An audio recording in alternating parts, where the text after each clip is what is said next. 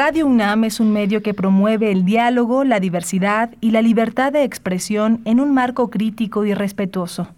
Los comentarios expresados a lo largo de su programación reflejan la opinión de quien los emite, mas no de la radiodifusora.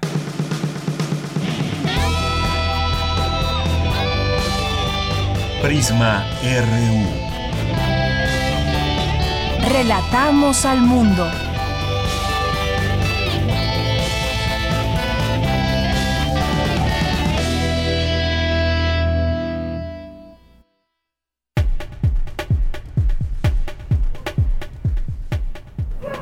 Muy buenas tardes, muchas gracias por estar con nosotros aquí en Prisma RU, ya terminando otra semana más juntos en este día 4 de marzo del año 2022. Gracias de verdad por estar con nosotros, contamos con su presencia a través de nuestras frecuencias de Radio UNAM, 860 de AM y 96.1 de FM.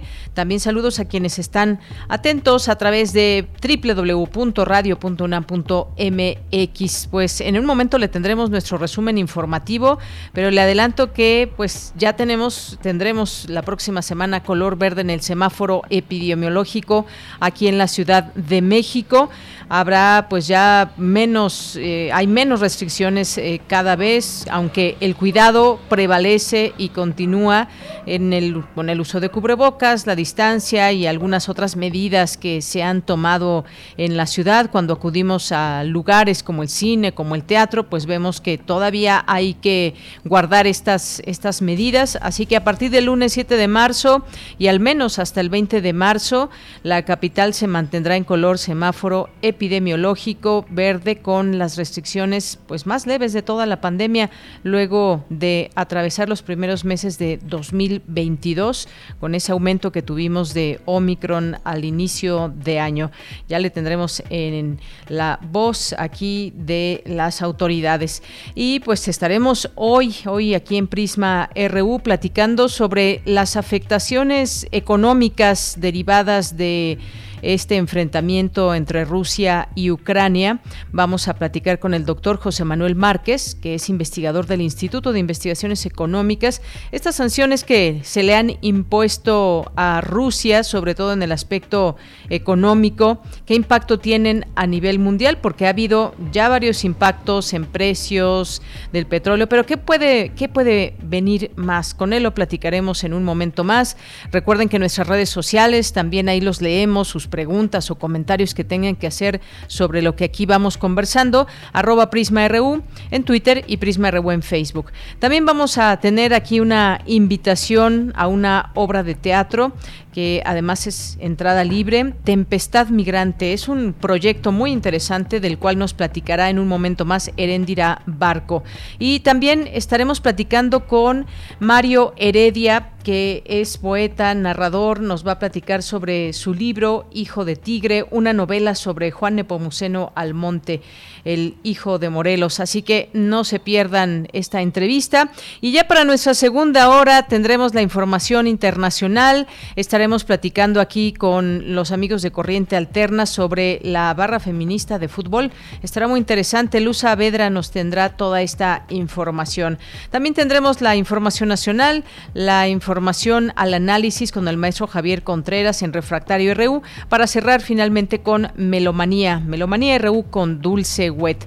Pues muchas gracias que están aquí con nosotros desde el inicio del programa, aquí los leemos en redes sociales y también pues muchos saludos allá en cabina a mis compañeros, a Rodrigo Aguilar en la producción, en la asistencia de producción Denis Licea y en los controles técnicos mi compañero Arturo González y aquí en el micrófono les saluda, ya saben como siempre con mucho gusto de Yanira Morán. Pues aquí estamos y iniciamos, vamos a iniciar desde aquí, relatamos al mundo.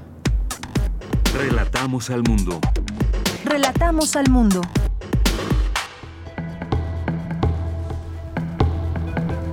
Bien, en este viernes 4 de marzo, en la información universitaria, en el marco del 8 de marzo, las universitarias organizaron ya más de 400 actividades para conmemorar el Día Internacional de la Mujer. Se buscan construir una universidad igualitaria y libre de violencias. La UNAM y Amazon Web Services firman memorando de entendimiento. Acuerdan sumar esfuerzos a favor de la educación en tecnologías de la información y la comunicación. Destaca la doctora Celia Sánchez Pérez del Instituto de Ciencias Aplicadas y Tecnología de la UNAM la creación de un hisopo para atender la falta de insumos en la detección del SARS-CoV-2 presentan el cortometraje Águilas. Relata la historia de un grupo de búsqueda y rescate de restos de migrantes en el desierto. En la información nacional, como les decía, la Ciudad de México y el Estado de México también regresarán a semáforo verde por COVID-19 el próximo lunes. La jefa de gobierno, Claudia Sheinbaum, anunció la apertura de todas las actividades sin restricciones. Ya estamos en semáforo verde. Eso significa que se abren todas las actividades, todas, sin restricción, a partir del próximo lunes. Ya eh, vamos a pedir a la Secretaría de Educación Pública, a todas las universidades, todo lo que tiene que ver con el sector educativo para que se regrese de manera normal a tomar clases. De igual manera, las actividades económicas, oficinas, también es un llamado a todas las instituciones públicas y privadas para que se regrese. Por supuesto, cada una con sus tiempos, ya vamos a hacer la publicación en el caso del gobierno de la Ciudad de México y pues todas las actividades comerciales de servicios. Es muy importante la reactivación económica de la ciudad. Bien, pues ahí la voz de la jefa de gobierno se abren todas las actividades sin restricciones, aunque recuerden seguir utilizando el cubrebocas, el lavado de manos y lo que ya conocemos cuando acudamos a estas distintas actividades que hay ya sin restricciones en la Ciudad de México. Y en la información internacional, el presidente de Rusia, Vladimir Putin, negó que sus tropas rusas hayan bombardeado Kiev u otras ciudades de Ucrania. Calificó esas acusaciones de groseras falsedades. Mientras tanto, la Organización de Naciones Unidas informó que no hubo escape radioactivo durante el ataque a la central nuclear de Zaporilla. Aquí en nuestro país, el presidente Andrés Manuel López Obrador informó que no envía armas a ningún lado. Esto en respuesta a una solicitud de parlamentarios ucranianos que pidieron ayuda de armamento. Por su parte, el canciller Marcelo Ebrard informó que México no participará en ningún tipo de sanción unilateral contra Rusia y solo estaría obligado, indicó, si el Consejo de Seguridad de la ONU decide hacerlo. Y este viernes llegó a México el avión con ciudadanos rescatados de Ucrania. Hoy en la UNAM, ¿qué hacer y a dónde ir?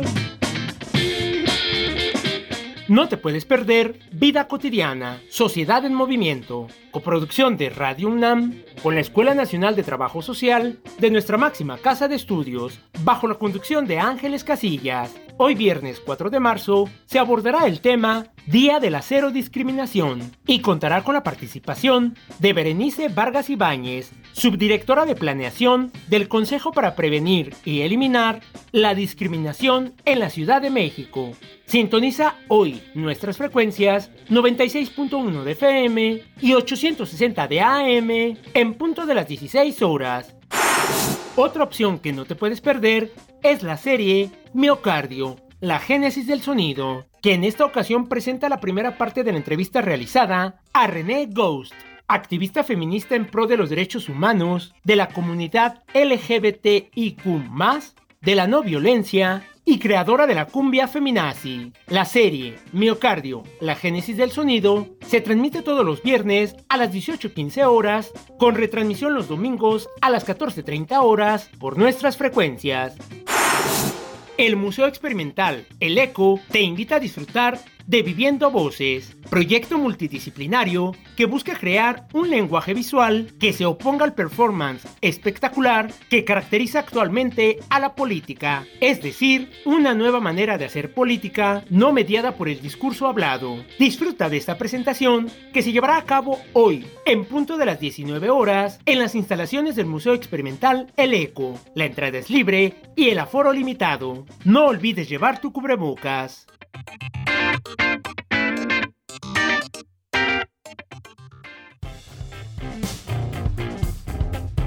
Campus RU Bien, entramos a nuestro campus universitario de este día, viernes 4 de marzo, una de la tarde con 14 minutos. Vamos con Dulce García. Relevantes los desarrollos tecnológicos que ha impulsado la UNAM para atender la pandemia. Cuéntanos, Dulce García, buenas tardes. Así es, Deyanira, muy buenas tardes a ti al auditorio. Deyanira, pareciera que el encierro de la pandemia por COVID-19 lleva mucho más de dos años, pues en medio de dicho encierro hemos enfrentar otros importantes retos como lo es el de generar herramientas necesarias para atender a quienes vivían con la enfermedad, con la COVID-19, así como para proteger a quienes se dedican todavía a atender las urgencias por esta misma enfermedad. Y bueno, en el marco del coloquio Desarrollos Tecnológicos de la UNAM en torno a la COVID-19, la doctora Celia Sánchez Pérez, académica del Instituto de Ciencias Aplicadas y Tecnologías de la UNAM, habló de la escasez de insumos en la pandemia de Yanira, respecto de lo cual explicó que en el ICAT se trabajó en la creación con impresión 3D de un hisopo para la toma de muestra de la detección de, eh, de COVID-19 para mitigar los problemas de abastecimiento de insumos que se dieron desde inicios de la pandemia. ¿Cómo fue que se hizo este proyecto? Vamos a escuchar palabras de la académica se empieza a dar un problema de abastecimiento de insumos tan básicos como los hisopos para la toma de muestra y que se convierten en un cuello de botella para esta detección y decíamos inclusive para estos programas de eh, contención de la epidemia. Esta es una pandemia que llevamos ya tatuada, que ha sido muy costosa, inclusive dolorosa, ¿no? Para las personas con menos acceso a los servicios de salud. Esta propuesta eh, pretende tener un desarrollo nacional, decíamos que surge como un eh, proceso en resiliencia a esta pandemia, pero tiene la intención ahora de seguir eh, trabajando para avanzar hacia una independencia tecnológica, una independencia comercial, que es parte de las enseñanzas que nos ha dejado la pandemia en nuestro país. Y bueno, Deyanira, la doctora Celia Sánchez detalló el proceso de la creación de este hisopo que aunque comenzó en la UNAM, tuvo la colaboración de diversas instituciones, sobre todo para poder hacer las pruebas. Escuchemos nuevamente. Eh, esta propuesta empieza a tener interés de los eh, diferentes actores, tanto en la universidad como ya en parte de estos grupos que se empezaron a vincular con el gobierno para tratar de, solucionar diferentes aspectos que se estaban dando en ese momento. Entonces ya hacia mayo eh, hacemos un diseño de ISOPO, pero ya en colaboración con personal médico del Hospital General, inclusive se aprueba un protocolo de investigación un poquito de tiempo después para hacer una prueba piloto de validación. Y bueno, Deyanira, es importante también mencionar que este hisopo creado en la UNAM cuenta además con diversas pruebas de biodegradabilidad para que no contribuya a la contaminación que se ha generado a partir de pues de estos insumos que se crearon para atender la pandemia. Esta es la información de Yanira. Bien, pues muchísimas gracias, Dulce. Muy buenas tardes. Gracias a ti, buenas tardes. Muy buenas tardes. Nos vamos ahora con Cindy Pérez Ramírez. El cortometraje Águilas narra la historia de Águilas del Desierto, un grupo de búsqueda y rescate de restos de migrantes. Cindy, muy buenas tardes. Cuéntanos, adelante. Deyanira, muy buenas tardes a ti y a todo el auditorio de Prisma RU. Se calcula que por cada migrante cuyos restos se logran recuperar a lo largo de la franja fronteriza del sur de Arizona, hay otros cinco que el desierto nunca devuelve. Una vez al mes, el grupo de voluntarios Águilas del Desierto sale en busca de los migrantes cuya desaparición reportan familiares y seres queridos localizados muchas veces a miles de millas de distancia. Escuchemos a la realizadora Maite Subiaurre durante la presentación de este cortometraje organizado por el Centro de Investigaciones y Estudios de Género de la UNAM cuenta realmente una búsqueda, una sesión de búsqueda y rescate de este grupo absolutamente admirable, que son Águilas del Desierto, grupo de migrantes eh, de extracción muy humilde que viven en San Diego y una vez por lo menos al mes se trasladan en sus trocas eh, por la noche el viernes después de realizar sus duros trabajos, de, trabajan en las fábricas, son jardineros, son empleadas domésticas, etcétera, y viajan toda la noche, duermen dos horas en una gasolinera y a las dos horas se levantan y a las cinco de la mañana están recorriendo el desierto tratando de llevar cierto consuelo, como digo, a las familias. En el evento estuvo presente la directora del Centro de Investigaciones y Estudios de Isabel, se refirió a la seguir. Y es que Águilas se adentra en las zonas más remotas y agrestes del desierto para verter luz sobre la trágica realidad de la muerte migrante. El desierto es un vastísimo cementerio cubierto con los cuerpos y las osamentas de los migrantes que se momifican y secan bajo la fuerza implacable del sol. De descubrir los rastros de lo que las águilas llaman nuestros hermanos migrantes. Maite es una especialista en generar estelas de empatía, en producir emociones básicas para poder imaginar y sentir lo que otros viven, su sufrimiento o su gozo. La huella, según Glissant, no es un sistema que guía, es una errancia que orienta. La huella es lo que a todos nos coloca en relación, lo que impone un ritmo de conectividad, un rastro de conexiones y presencias. ¿Con quién caminamos sin darnos cuenta? ¿En las huellas de qué pies van nuestros propios pasos? Se pregunta Cristina Rivera Garza. Forensic Empathy Empatía forense se refiere a la atracción que puede despertar aquello que nos repele. Un cuerpo sin vida, restos corporales, un cráneo, una vértebra, unos pans enterranos, una billetera cubierta de arena. Deyanira, este documental ofrece una respuesta matizada y poética basada en la observación directa de uno de los temas más urgentes de nuestro tiempo, a saber, el de la migración indocumentada y las dificultades y penurias que lleva consigo la experiencia de cruzar la frontera. Esta es la información que tenemos. Cindy, muchas gracias y muy buenas tardes. Muy buenas tardes. Bien, pues este es sin duda un tema enorme, un tema muy grande cuando pues se trata de reflejar a través de este cortometraje lo que pasa con los grupos de migrantes que en algún momento han pasado eh, por el desierto y que pues no llegan a su destino y la búsqueda también es algo primordial. Muchas eh, y muchos familiares siguen buscando a los migrantes o en todo caso restos de eh, o algo que pueda dar eh, cauce a qué es la persona que están buscando. Y bueno, pues nos vamos ahora a otra información. Universitarias organizan más de 400 actividades para conmemorar el Día Internacional de la Mujer, que es el próximo martes, martes 8 de marzo. ¿Qué tal, eh, Vicky? ¿Cómo estás? Buenas tardes, adelante. Hola, ¿qué tal, Bella? Muy buenas tardes a ti y al auditorio de Prisma RU. Así es como bien comentas, pues en el marco del Día Internacional de la Mujer a conmemorarse este 8 de marzo, decretado además por la Organización de las Naciones Unidas en 1975, pues diversos grupos de universitarias han organizado más de 400 actividades para analizar, compartir y actuar sobre lo que implica la lucha de las mujeres para alcanzar la igualdad de género en un espacio digno y libre de violencia y para reconocer también los aportes que han hecho las universitarias en todos los campos del conocimiento. De tal manera que a través de la Coordinación para la Igualdad de Género de la UNAM se lanzó la convocatoria para hablar sobre el papel que tienen las mujeres y las niñas para mitigar el cambio climático e impulsar el desarrollo sostenible. Esto con el hashtag Nosotras por un futuro sostenible. Una de estas actividades es, es el conversatorio Igualdad de Género y Sostenibilidad, cuyo objetivo es demostrar la importancia de la igualdad de género en la consecución de los objetivos para el desarrollo sostenible de la Agenda 2030. También se encuentran actividades para abordar los avances y obstáculos que libran las mujeres indígenas y afrodescendientes para alcanzar un desarrollo y bienestar y por supuesto sin dejar de plantear la situación de las luchas feministas y movimientos antisistémicos en la pospandemia latinoamericana. Otro tema que abarcarán esas actividades está relacionado con las artes y la música y para ello estudiantes del CCH Vallejo han organizado pues pláticas sobre los estereotipos y empoderamiento, la visión juvenil sobre la industria musical, también está el concierto de alumnas de la Facultad de Música y la presentación de la canción ganadora del concurso de canción feminista.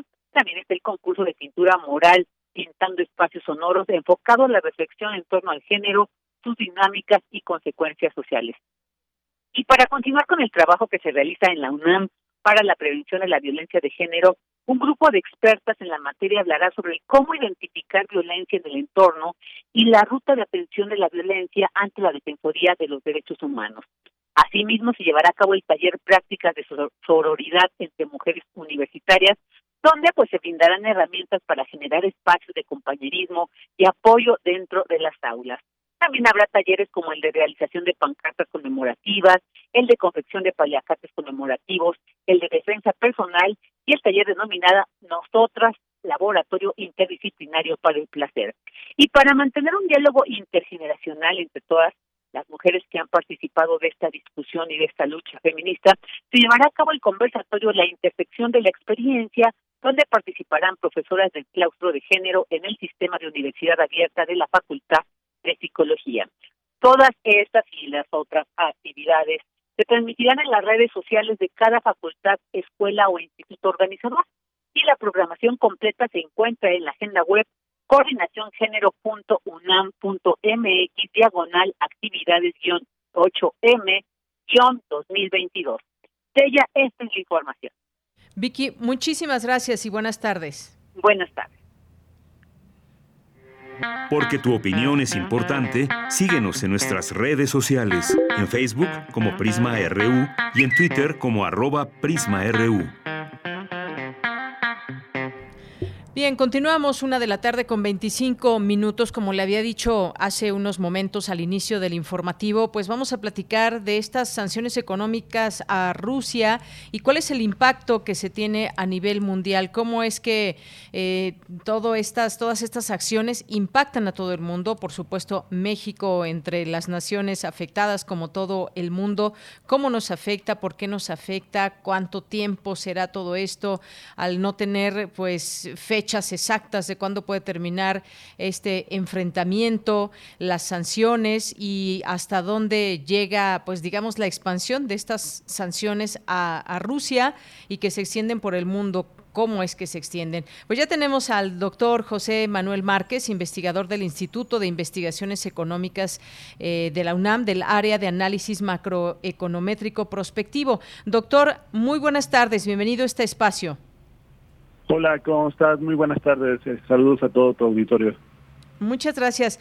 Bueno, pues estamos leyendo de distintas fuentes y todo el tiempo, más allá de los propios enfrentamientos entre Ucrania y Rusia, pues cómo es que pueden afectar al mundo las sanciones que se han impuesto a Rusia y que paralizan por una parte su economía, pero que también hay repercusiones que se sienten en todo el mundo, desde África hasta Europa, en forma de una mayor inflación, por ejemplo, y escasez de alimentos en esta parte del mundo, por supuesto que también eh, me gustaría que nos, ah, nos dé un análisis sobre lo que pasa cuando un, cuando un país es sancionado en la manera en que está siendo sancionada Rusia. Sí, claro, muchas gracias. Mira, pues las sanciones a Rusia sobre todo son de tipo financiero, tecnológico y logístico. Eh, realmente son sanciones que podría yo calificar de relativamente tranquilas hacia Rusia porque donde más se podría sancionar a Rusia es la parte de los energéticos, pero esto indudablemente repercutiría muchísimo en la parte también de Europa, donde pues la mayoría de los países eh, que están en, la zona centro de Europa dependen mucho del gas y también de parte del petróleo de, Rusia. Recordemos que bueno Alemania es el principal consumidor de gas ruso en esta zona y sin duda el bloquear o, comprar, eh, hacer un boicot al, gas o al petróleo ruso para ellos eh, en esa época también de frío y de, eh, bueno, aunque ya está pasando un poquito, pero de frío y de necesidad, este, pues sería catastrófico para la ya de por sí golpeada economía este, europea. Entonces, aunque sí las sanciones como yo, yo considero que la más importante que, que le están haciendo es del tipo financiero, eh, pues están eh, restringiendo el uso del sistema financiero SWIFT, eh, que básicamente ayuda a vincular y hacer transacciones entre empresas a nivel mundial. Entonces Estados Unidos, la Unión Europea, Reino Unido, inclusive Canadá están bloqueando en ese sentido a varios a varias financieras rusas y bancos rusos, sobre todo los que tienen capital eh, del Estado, ¿no? Eso es por un lado. Por otro lado, eh, bueno, eh, desde el punto de vista, pues más mercadológico, por decirlo, se está haciendo un boicot de las navieras de carga del mundo. No, no le están vendiendo eh, ni semiconductores, ni le están vendiendo eh, refacciones para aviones, eh, ese tipo de cosas tecnológicas les están, le están restringiendo a Rusia. Ese es como el segundo gran, la segunda gran sanción. Y la tercera, pues bueno, eh, como ya sabemos, está desde hace tiempo parado el sistema Nord Stream 2, el, el ducto que va de Rusia hacia Alemania. Eh, y bueno, ahorita Alemania ha parado también la certificación y creo, bueno, eso es de las cosas que más le importan ahorita a Rusia y bueno, también a Europa, pero realmente se ha, se ha parado eso. Y entonces, eh, pues tiene repercusiones en el largo plazo, ¿no? De por sí estaba parado todo ese tema por las cuestiones de que, bueno, Europa ya no quiere ser tan dependiente del gas ruso, aunque es el gas que pueden adquirir de manera más barata pero pues sí, en realidad este, las afectaciones más relevantes, como ahorita que eh, te comento todo este eh, tipo de sanciones que, están haciendo, eh, pues tienen que ver precisamente con los socios comerciales más importantes que pues es Europa, ¿no? De, los rusos. Entonces, donde más se, va a sentir toda esta oleada de, cambios, pues va a ser en la Unión Europea y bueno, en la zona de conflicto, que es Rusia y la zona de los Balcanes, Ucrania y toda esta zona. Bien, doctor. Pues sí, eh, se ha llamado incluso una guerra económica que ha dejado a Rusia. Eh, esto que usted nos dice, hasta cierto punto no han afectado tanto todavía a Rusia. Quizás conforme pase el tiempo pueda tener un colapso financiero. Y, le pregunto en este, en esta en esto mismo también eh, cómo de lo que sucede en Rusia, cómo es que se va afectando el mundo, incluso afectaciones hasta México. Claro, mira, eh, por un lado, eh, yo te digo, considero que no son tan relevantes las, las, ¿Tan, las estos endurecimientos hacia Rusia, porque el principal socio de Rusia, que es China, este, pues no lo va a sancionar, ¿no? Entonces, de hecho, condenó las sanciones. Y pues realmente Rusia lo que está haciendo está redirigiendo este, pues varios de sus sectores eh, y está estrechando relaciones con, con China y con los socios de China. Entonces realmente veo muy complicado en el corto plazo, de aquí a unos meses, que, que pueda tener mella, eh, una gran mella en, en, el, en el sector financiero y en la parte eh, productiva de Rusia, lo veo complicado. Y lo que sí es que al final del día, este, pues están afectando la vida de millones de personas y principalmente los, ucranianos. Siempre la guerra es complicada, es acto, un acto que no debería suceder, pero sí, yo, yo no veo grandes cambios o grandes afectaciones hacia Rusia. Más bien siento que esa es un poco la, pues la idea que quiere poner Occidente, ¿no? Este, pues acerca de, qué está pasando en el conflicto, están tratando de, dar una narrativa donde Rusia está realmente perdiendo mucho, pero eh, si hacemos cuentas y vemos las exportaciones de Rusia, hacia dónde van, y lo que se está afectando solamente están afectando a ciertos sectores muy específicos, y China puede proveer a esos sectores. Entonces, eh, no, no, no veo grandes cambios en ese sentido que vayan a afectar a Rusia. Lo que sí es que eh, a nivel internacional pues está subiendo el petróleo, está subiendo el gas y con ello pues también, y bueno, también algunos productos que, que importa a Rusia, ¿no? Como los eh, nitrogenados, que pues realmente eh, sí afectan a la producción mundial y que principalmente está generando inflación en México ahorita tenemos ese problema, ¿no? Y a nivel mundial se tiene ese problema de la inflación, pero en particular en México eh, la subida del petróleo, como somos un, un país que importa más eh, productos de petróleo de los que exportamos, eh, pues en realidad sí nos afecta un poco. Pero solamente yo veo afectaciones en ese punto. mira, porque hacemos un, un recuento, sí el gran ganador que yo considero, digo, aparte de, China en esta en este conflicto es Estados Unidos, que recordemos que él es el mayor productor de armamento en el mundo y aparte eh, el, ciertos productos eh, los está intentando reemplazar Estados Unidos. Por ejemplo, en los últimos meses hemos visto que Europa le está comprando más gas, aunque le sale mucho más caro, pero está comprando más gas a Estados Unidos. Entonces el gran ganador también de este conflicto es Estados Unidos y nuestra economía pues depende mucho de la economía de Estados Unidos al final.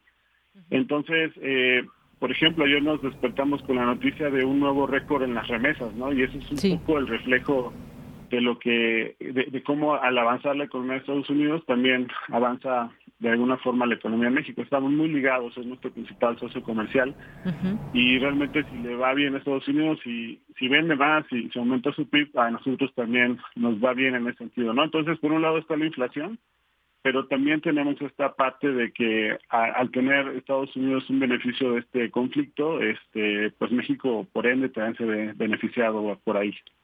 Muy bien, doctor.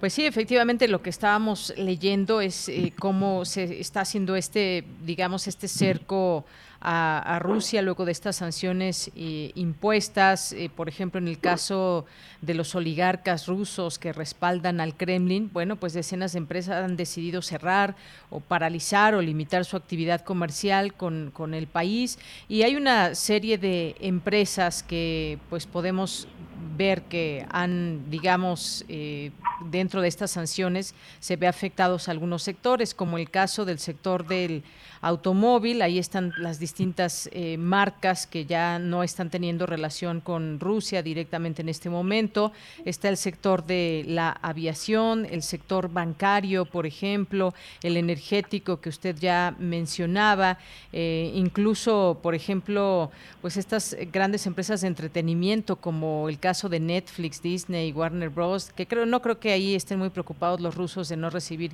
eh, todas estas, digamos, eh, películas, series y más desde Hollywood, ¿verdad?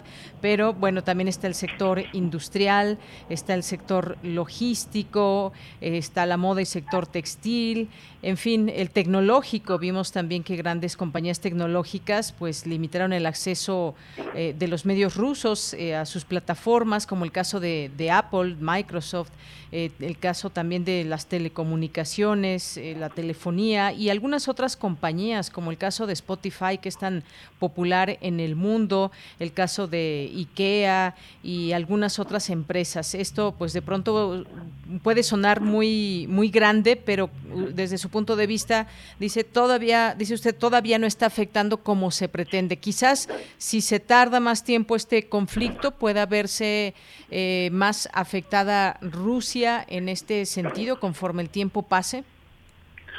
Sí, mire, y yo creo que también otro rubro que, que otro rubro que no este, se ha abordado mucho es precisamente la parte de la caída o la devaluación de la moneda rusa, eh, que ha caído en los últimos días alrededor del 30%. Entonces, eh, realmente es una caída muy fuerte. Sin embargo, eh, igual, de la misma forma, Rusia tiene un déficit, una deuda externa este, pues muy, muy baja, es de las más bajas del mundo, alrededor del 19% de su PIB. Recordemos que en México estamos cerca del 50% de nuestro PIB, ¿no? Eh, la deuda rusa es muy, muy baja y la deuda rusa este, en dólares o en moneda internacional es eh, muy, muy baja. Entonces, eh, por, por ahí no, no le va a afectar. También la balanza comercial de, de Rusia es positiva, entonces tampoco es que se le vayan a encarecer ciertos productos que compra, ¿no? O sea, bueno, sí, se le van a encarecer, pero con relación a lo que él está exportando, este, pues no, no les importa demasiado tampoco este, la caída del rubro, bueno, del rublo que es la, la moneda rusa, ¿no? Sí, sí. Eh, sin embargo, como dice, sí hay muchas sanciones, este, pues le podríamos decir simbólicas, ¿no? Como esta de Disney Plus y no sé, inclusive la FIFA, este, varios organismos internacionales han excluido de competencias a Rusia eh, que sí son, eh, de alguna forma, sí calan en el, en el sentido de los, eh, pues el sentir patriótico, ¿no? Inclusive de los rusos. Pero sí, como comentas, realmente no son sanciones que, que afecten mucho el día a día de la, de la vida de los rusos. Es una cuestión como más simbólica.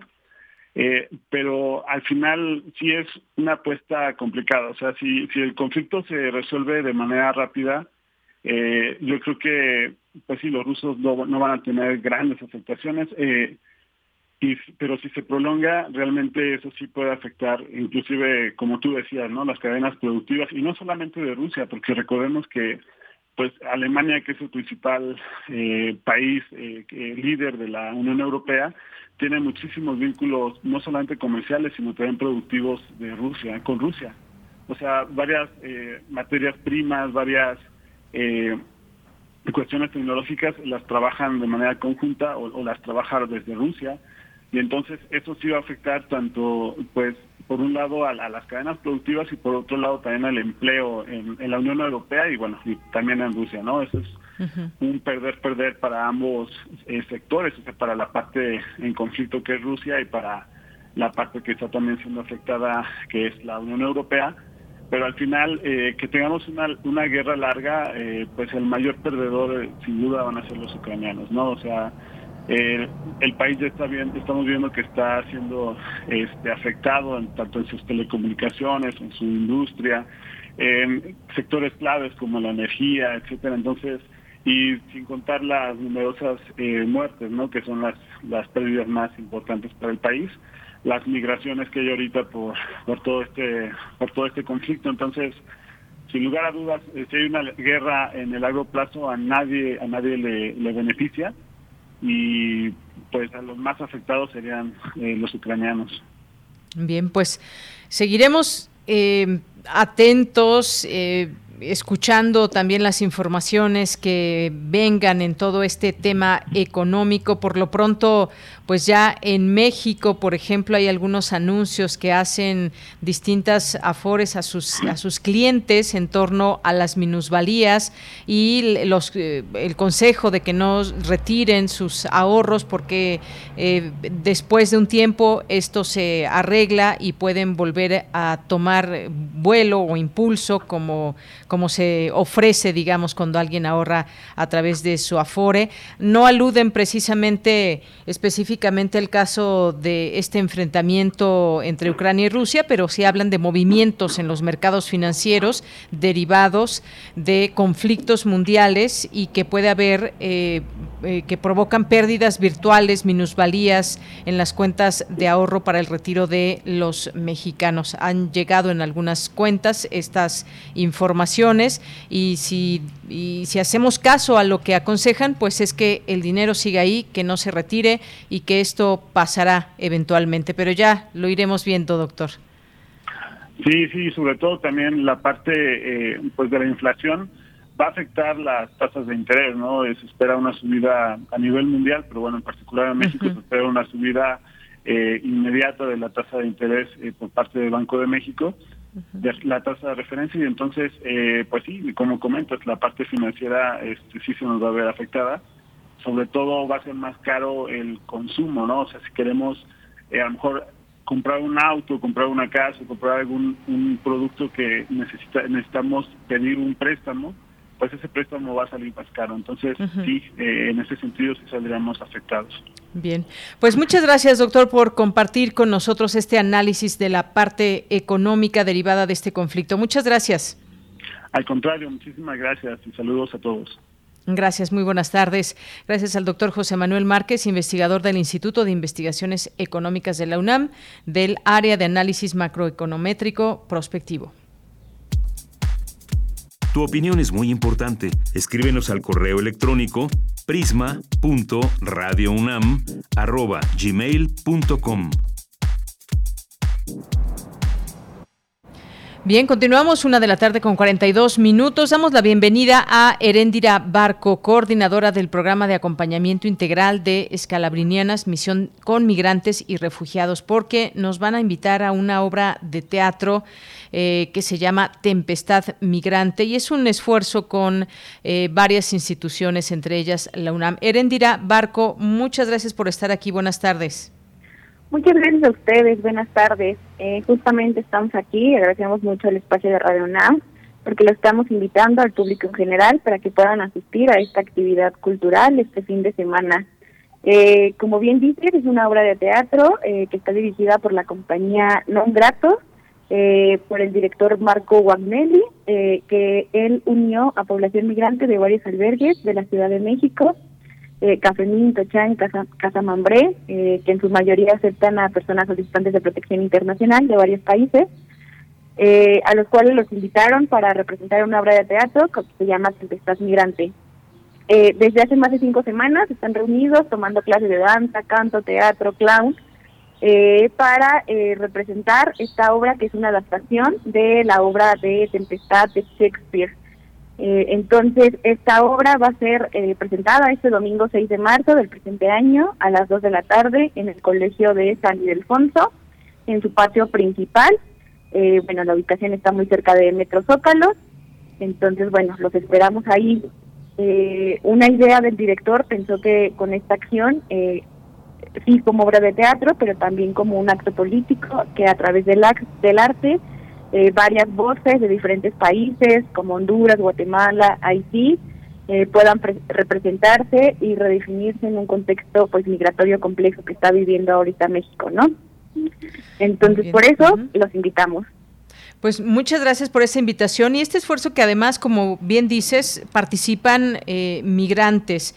Eh, es un esfuerzo, por supuesto, que también se reconoce por parte de esta producción eh, Non Gratos Teatro, esta versión libre de Tempestad de Shakespeare interpretada por jóvenes migrantes que, como nos dices, han estado pues ahí en conjunto y nos van a presentar esta obra el próximo domingo 6 de marzo a las 2 de la tarde, ahí justo donde nos dices, en el centro histórico, en San Ildefonso número 33. Pues muchas gracias. ¿Algo más que nos quieras compartir, Heréndira? Eh, solamente que nos puedan eh, seguir en nuestras redes sociales si quieren conocer un poco más de qué hacemos, eh, cómo está el tema migratorio, nos pueden seguir en nuestra página www.smr.org.mx o en nuestro Twitter que está como arroba misionesmr. Muy bien, pues Erendira Barco, muchas gracias, gracias por esta información, invitación que nos haces para el próximo domingo. Ahí ya está publicado a través de nuestras redes sociales este cartel para que tengan ahí la dirección, la hora, la fecha y puedan darse una idea ahí con las fotografías de este cartel que quedó muy bien para anunciar esta obra de teatro. Pues muchas gracias, Erendira. No, de que muchísimas gracias a ustedes, están todos invitados este domingo y pues gracias. Gracias a ti, hasta luego.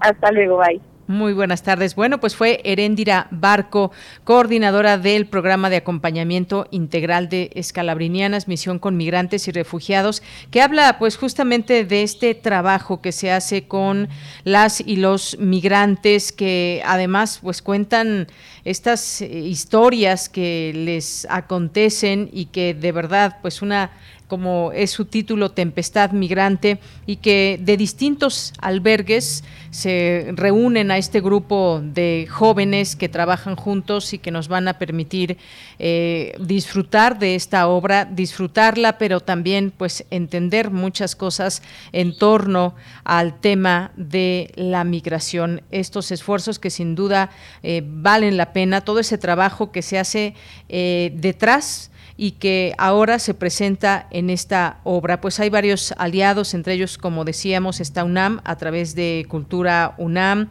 eh, está por supuesto también eh, Cultura, eh, la Secretaría de Cultura a nivel federal en la Ciudad de México y por supuesto el Colegio de San Ildefonso. Así que muchas gracias que nos permitieron que estén aquí con nosotras, invitándonos y como les digo, ya está el cartel ahí en nuestras redes sociales. Continuamos.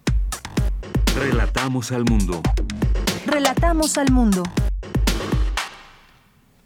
Bien, pues continuamos ya a nuestra siguiente entrevista en este día viernes 4 de marzo y ya está con nosotros Mario Heredia, que es poeta, es narrador, artista plástico, que ha publicado varios libros de cuento y poesía, además de varias novelas. Está aquí ya con nosotros para hablarnos de su libro y le doy la bienvenida a este espacio de Prisma RU de Radio UNAM. Mario Heredia, bienvenido, buenas tardes. Buenas tardes, doña Mira. Buenas tardes al auditorio. A tus pues, órdenes. Gracias por estar aquí con nosotros.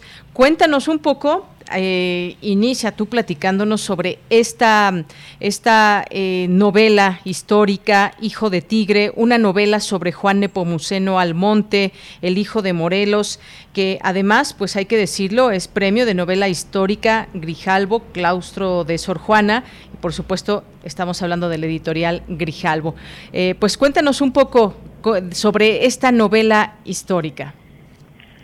Bueno, Deyanira, mira, yo, este, todas mis anteriores novelas siempre tienen algo, siempre, siempre suceden en algún momento histórico, pero realmente una novela como tal, una novela histórica, pues yo no la había escrito.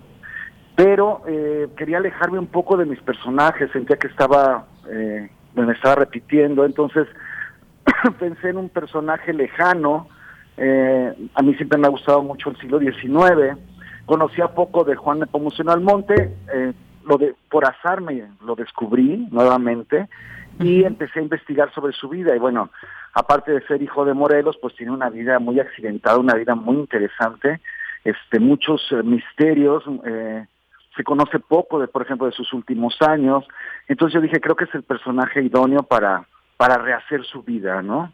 Y así fue como nació.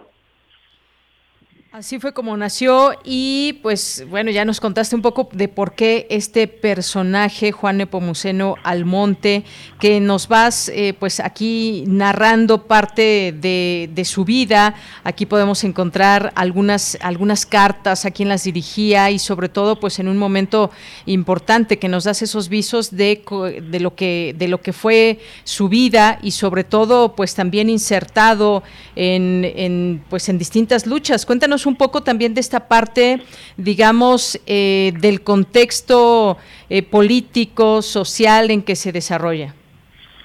Bueno, la novela realmente se desarrolla en los últimos años de, vida de Juan Nepomuceno, cuando tiene 65 años. Él vive exiliado en París. no se sabe casi nada de su vida en París. Yo descubrí dónde vivió. Este, y entonces fui rehaciendo ahí su vida de viejo, un viejo pues considerado el gran traidor, el hijo del héroe. Entonces, yo dije, ¿cómo puedo entrar, no? ¿Cómo puedo narrar esta vida, no? Entonces fue cuando se me ocurrió meter otra novela dentro de la novela, ¿no? Este hombre está en su casa en París y está le, le mandan una novela de regalo de México y es una novela que trata sobre la independencia, sobre unos personajes de la independencia. Y entonces voy este combinando la vida de él en, en en París mientras está leyendo esta novela, su vida diaria, y la otra novela, ¿no? Donde él también aparece en un momento, en esa novela que le regalan.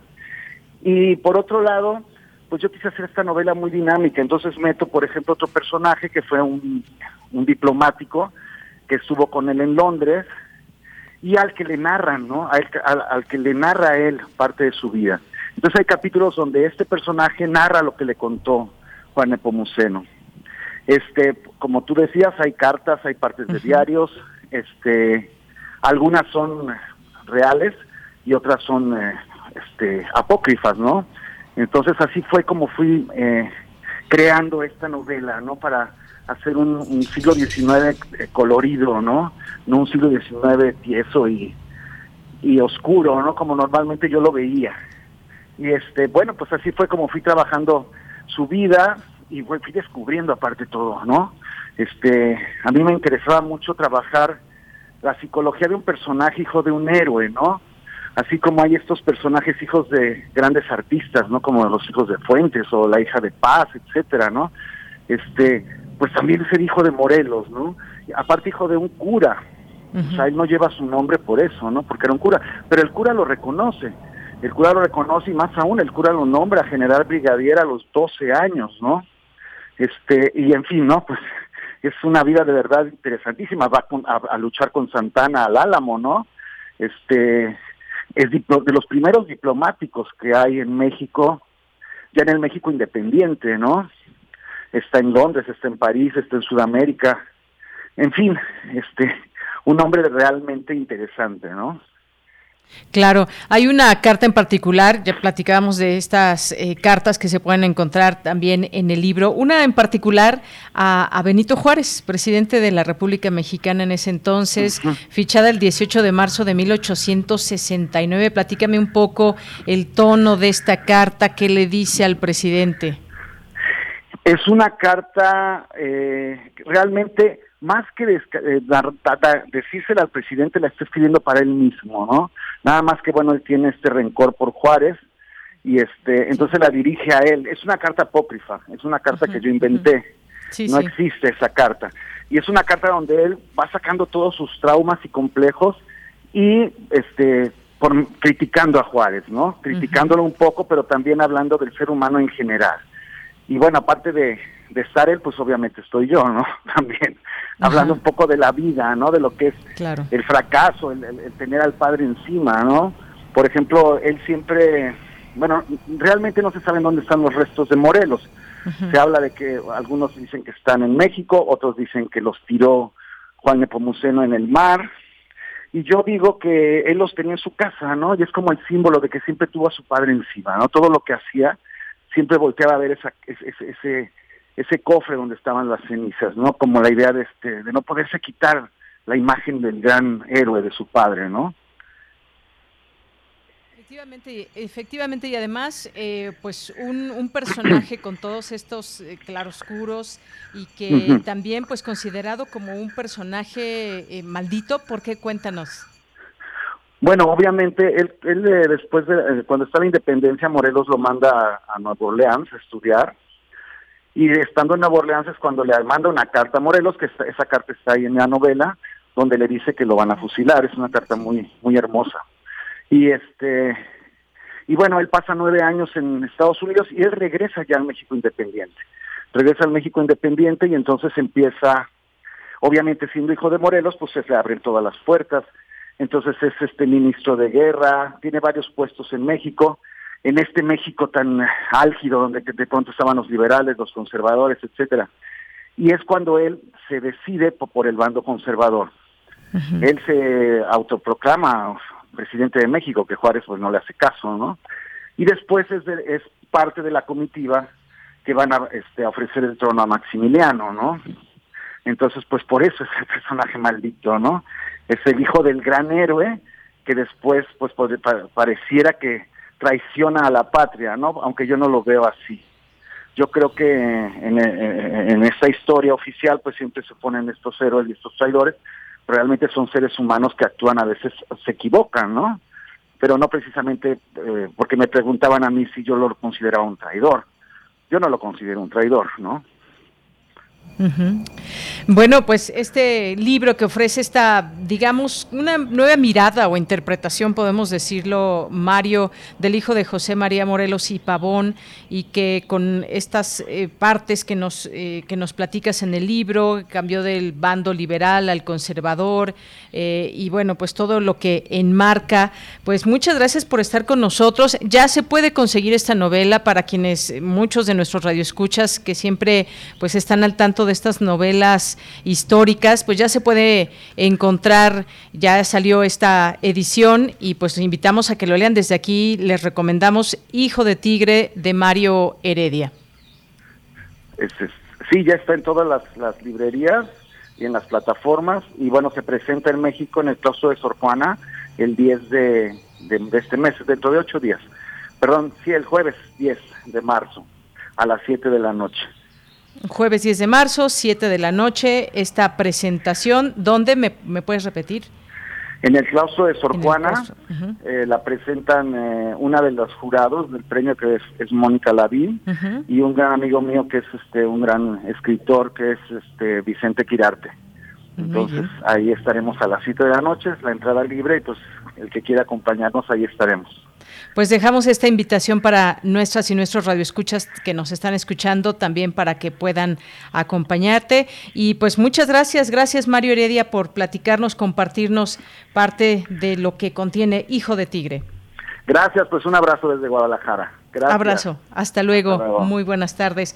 Pues fue Mario Heredia con este libro Hijo de Tigre, esta novela de Juan Nepomuceno Almonte, el hijo de Morelos, y que como le decía, ganó el premio de novela histórica Grijalbo Claustro de Sor Juana, que es justo donde se va a presentar.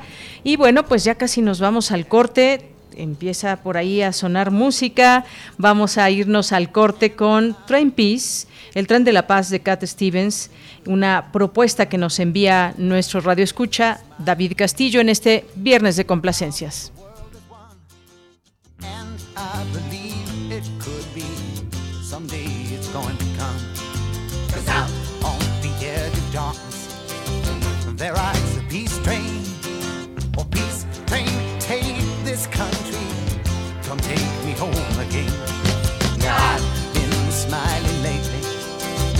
About the good things to come.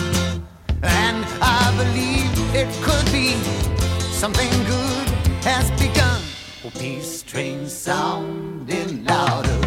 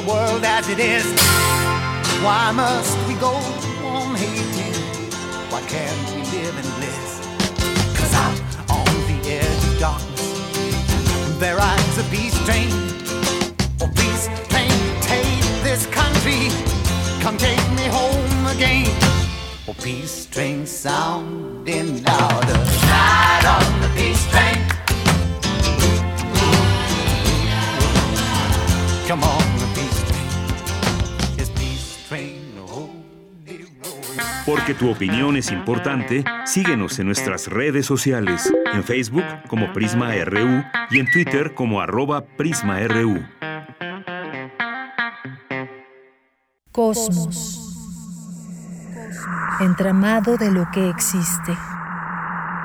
Bucle del impulso y la ruina. ¿Dónde termina la devastación?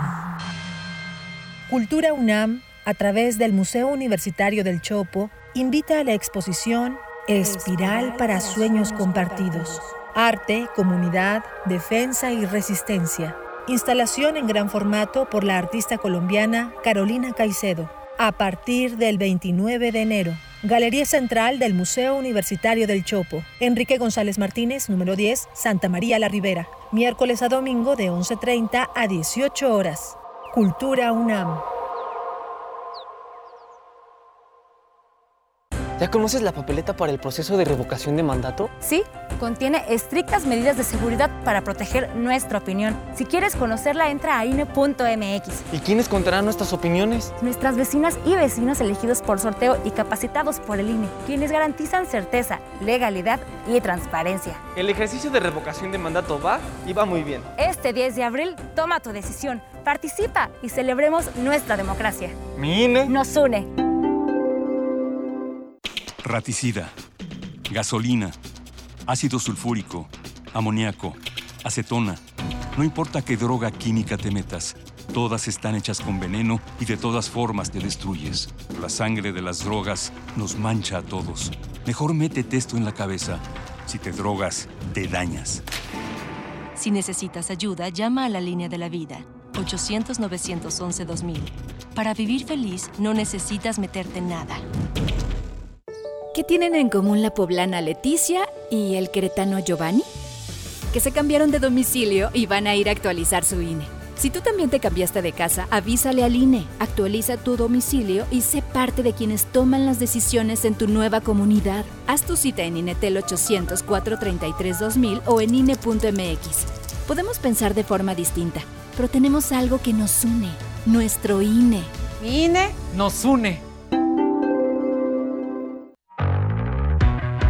Casa del Lago UNAM, la Cátedra Rosario Castellanos, Música UNAM, Radio UNAM y CIPAM, a través de Violeta Radio, convocan a mujeres y personas feministas con identidades sexo-género disidentes, creadoras individuales o colectivas, nacionales o extranjeras, a participar en el concurso de canción feminista. Convocatoria abierta del 26 de enero al 6 de marzo de 2022. Consulta las bases en casadelago.unam.mx. Indispensable demostrar registro de la canción ante indautor o relativo según el país de residencia. Relatamos al mundo. Relatamos al mundo. Mañana en la UNAM, ¿qué hacer y a dónde ir? Para el mes de marzo, Radio UNAM ha preparado una selección de la serie Teatro en Radio, que forma parte de la colección de ficción sonora de nuestra emisora. Dicha serie fue producida en los años 70 y 80 a partir de la alianza entre Radio UNAM y Teatro UNAM y constituye un registro histórico de la tendencia de la escena universitaria del momento. Mañana sábado 5 de marzo no te puedes perder La señorita Julia, adaptación radiofónica del maestro Héctor Mendoza. Es la noche de San Juan, a finales del siglo XIX, en la provincia sueca. La señorita Julia de familia noble de terratenientes, decide quedarse sola en la casa familiar y asistir al baile de la fiesta de los sirvientes, donde seduce a uno de ellos, Juan. Esa noche, Juan y Julia tienen sexo, algo que resulta trágico para los dos. Para Julia, porque ve rebajada su posición social, y para Juan, porque pone en peligro su plan de ascenso social. No te puedes perder esta adaptación y dirección del maestro Héctor Mendoza con las actuaciones de Margarita Sanz, Luis Rábago y Rosa María Bianchi. Sintoniza nuestras frecuencias mañana sábado 5 de marzo en punto de las 20 horas por el 96.1 de FM, 860 de AM y en línea a través de nuestro sitio oficial www.radio.unam.mx. No te puedes perder una emisión más de la serie Violeta y Oro, todas las voces coproducción de Radio UNAM con la Coordinación para la Igualdad de Género de nuestra máxima casa de estudios, bajo la conducción de la doctora Sandra Lorenzano. El programa del próximo domingo 6 de marzo aborda el tema La lucha feminista en la UNAM. Una conversación con la doctora Tamara Martínez Ruiz, titular de la Coordinación para la Igualdad de Género. Sintoniza este domingo 6 de marzo a las 11 horas las frecuencias universitarias de Radio UNAM. Este próximo domingo 6 de marzo cierra la convocatoria del concurso de canción feminista, organizado por la Coordinación de Difusión Cultural a través de la Casa del Lago Juan José Arreola, la Dirección General de Radio UNAM, la Cátedra Rosario Castellanos, la Dirección General de Música y Violeta Radio, en el marco de la muestra En la calle y en la historia, 40 años de lucha feminista mexicana. En dicho concurso podrán participar mujeres y personas feministas con identidades sexogenéricas disidentes, creadoras individuales o colectivas de origen nacional o extranjero. Recuerda, tienes hasta el próximo domingo 6 de marzo para registrar tu canción feminista. Consulta las bases de dicho concurso en casadelago.unam.mx. Y recuerda, si utilizamos cubrebocas, nos cuidamos todos. Para Prisma RU, Daniel Olivares Aranda.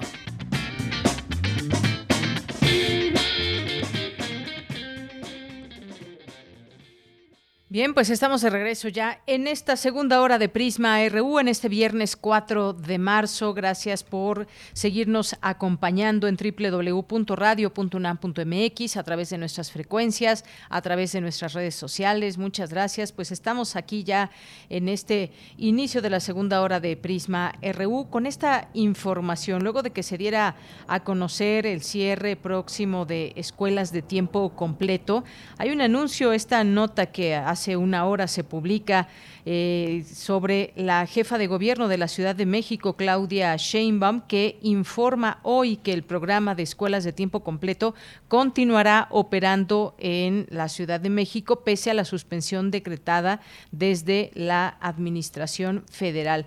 Esto fue a través de una conferencia de prensa donde Claudia Sheinbaum se comprometió a que el programa siga por lo que ya trabaja con la Secretaría de, Educación Pública a través de su secretaria Delfina Gómez para que se logre este objetivo. Señaló que con la coordinación con la SEP es fundamental, eh, pues las y los maestros son la parte más importante de este programa y además que todos los contenidos académicos deben ser aprobados por esta dependencia. Así que dijo eh, muy claramente que van a mantener estas escuelas de tiempo completo en la ciudad, que ya están trabajando con recursos propios eh, y por supuesto, en esta coordinación con la Secretaría de Educación Pública. Eh, habló de un número que existen al menos 500 escuelas de tiempo completo aquí en la ciudad y casi mil escuelas de jornada ampliada y recordó que se mantiene el programa también de, por ende, de alimentos calientes en la entidad. Y bueno, también precisó que antes se pagaba una empresa para que garantizara el programa de alimentos en las escuelas, pero ahora se da el apoyo directo a los padres de familia. Pues solamente recordar que hace unos días eh, la SEP eh, había confirmado su decisión de eliminar las escuelas de tiempo completo, con lo que acabaría con el apoyo en alimentación y educación a 3.5 de 3.5 3.6 eh, millones de niños, niñas y adolescentes y pues bueno, hoy se da este anuncio por parte de la jefa de gobierno. Bien, pues continuamos ahora con los saludos a todas ustedes, todos ustedes que nos hacen el favor de estar sintonizándonos y de ser parte ya cotidiana de este programa y también si podemos sumar más más orejas, pues nosotros encantados. Bien, pues saludos a Jean-François Charrier eh, que ya nos tiene aquí una sugerencia más adelante, la, ojalá que nos dé tiempo, es de Black Sabbath, cuyo visionario disco del, del mismo nombre cumple 52 años y que ya es un pilar de la historia del rock. Por supuesto, Jean-François, aquí tenemos ya anotada eh, la complacencia, esta sugerencia que nos haces. Muchos saludos también que mandamos a la Coordinación para la Igualdad de Género de la UNAM, que estaremos también conversando, conversando con eh, su directora el próximo lunes. También muchas gracias, muchas gracias a Mario Navarrete que nos, eh, nos comparte aquí su visita a comprar mariscos, unas almejas eh, chocolatas y un cóctel de camarón, un filete de pescado con ajo, todo muy fresco. Muchas gracias, gracias Mario. Gracias a Javier García Jiménez, Abel eh, Fernández, que manda muchos saludos. Día de tu Santo también, así se llama en Twitter. Guerrero también, muchas gracias. Que le pregunta ya a Mario que cuál es el menú de hoy. Ya le contestó Mario. Rosario Durán nos dice también, eh, ya has visto Mujeres en la Ciencia en Netflix. Bueno, pues gracias por la recomendación y la dejamos también para nuestro público. Muchas gracias, Rosario. Eh, gracias también que nos manda también aquí esta canción popular de Arroz con leche. Muchas gracias, Rosario. Eh, Mario, muchos saludos. Jorge Morán nos dice, excelente. Por fin aparece una sobre un personaje de tantos contrastes, Juan Nepomuceno Almonte, fundamental para entender mejor nuestra historia. Pues aquí está la recomendación, eh, Jorge. Eh, Claudia Contreras, también muchos saludos, Jorge Fra, mm, también muchas gracias siempre. Aquí también eh, las intenciones para el fin de semana de Rosario. Muchas gracias. Gracias a más 52 Efren. Nos dice una pregunta al doctor con la con la presión financiera a Rusia se abandona el dólar como moneda de reserva. Regresamos al oro y se avanza a la, a la moneda digital a nivel regional como el yuan digital, por ejemplo. Muchos saludos. Bueno, pues dejamos tu pregunta para seguirla eh, comentando con nuestros siguientes, eventualmente entrevistadas y entrevistados sobre este tema que, pues, eh, pese a esto que dábamos a conocer el día de ayer, que se anunció desde aquellos lares de que había un alto al fuego temporal, pues esto es solamente para estos eh, flujos de personas, estos eh, caminos eh, humanitarios para que puedan salir más personas de Ucrania y que también se haga llegar ayuda y apoyo a las personas que pues continúan en esta zona de conflicto. Muchas gracias, más 52 Efren. Jorge, gracias por la invitación para difundir en el Instituto Politécnico Nacional. Gracias a Oscar Sánchez. También nos dice eh, Jorge que Rusia desde la revolución de 1917 ha sido bloqueada y sancionada más durante la Guerra Fría.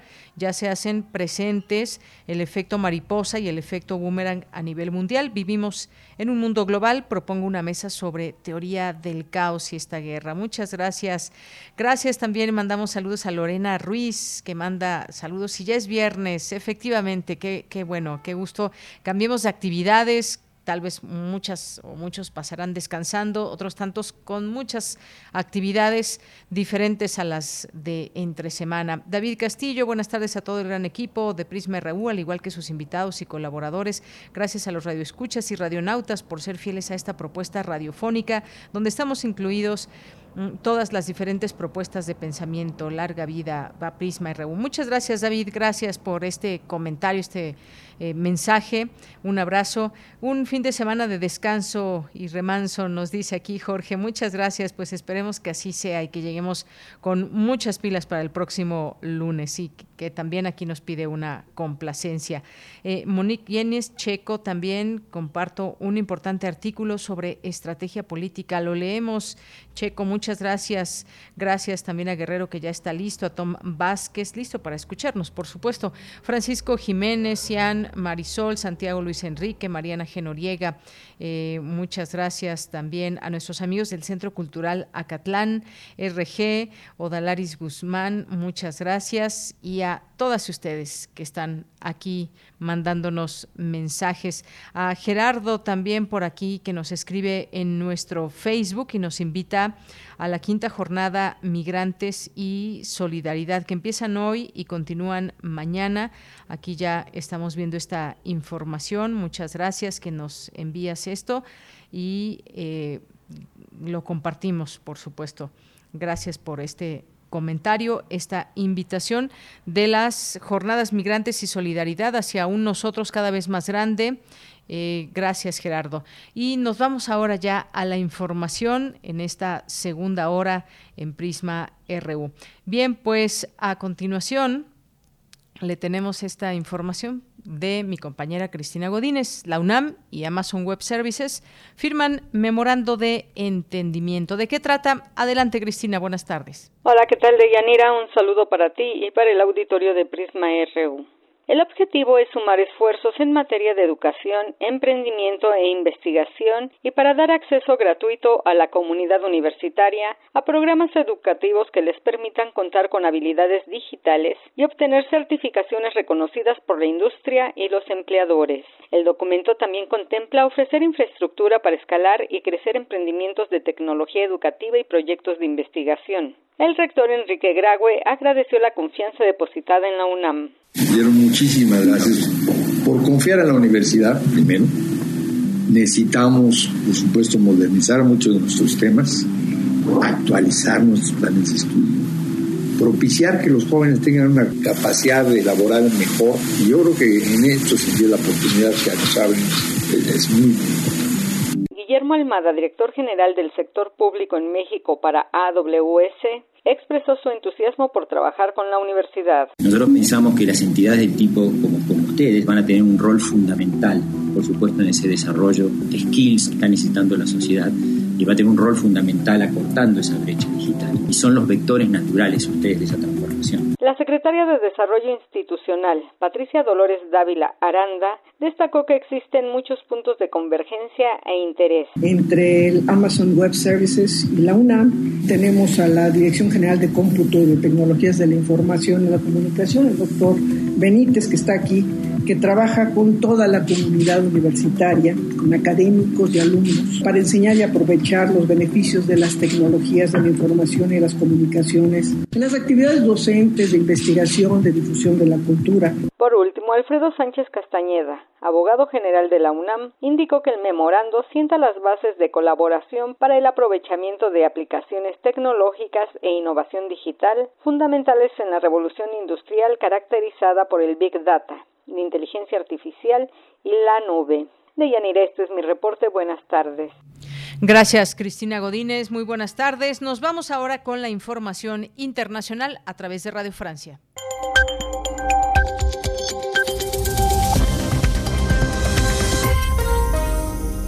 Hola a todos, bienvenidos a Radio Francia Internacional con Maxime Das en la realización técnica. Vamos ya con un rápido resumen de la actualidad internacional de este viernes 4 de marzo. Carmele Gallubo. En Ucrania, el ejército ruso ocupa desde esta madrugada la central nuclear de Zaporilla, la mayor de las existentes en Europa. La Agencia Internacional de la Energía Atómica confirma que no se ha detectado ninguna fuga radioactiva procedente de esa central situada en el sur de Ucrania y que no se ha visto afectada por el incendio de un edificio colindante que anoche fue blanco de los tanques rusos. El jefe de esa agencia atómica, el argentino Rafael Gross, Rossi propone acudir personalmente a Ucrania para negociar con las dos partes en conflicto garantías sobre la seguridad de las plantas nucleares. Y lo sucedido estas últimas horas en Zaporilla podría llevar a los occidentales a adoptar nuevas sanciones contra Moscú. La OTAN, por su parte, denuncia un acto irresponsable. Jens Stoltenberg, secretario general de la OTAN. Condenamos los ataques contra civiles. En la mañana también tuvimos informes sobre el ataque contra la planta de energía nuclear.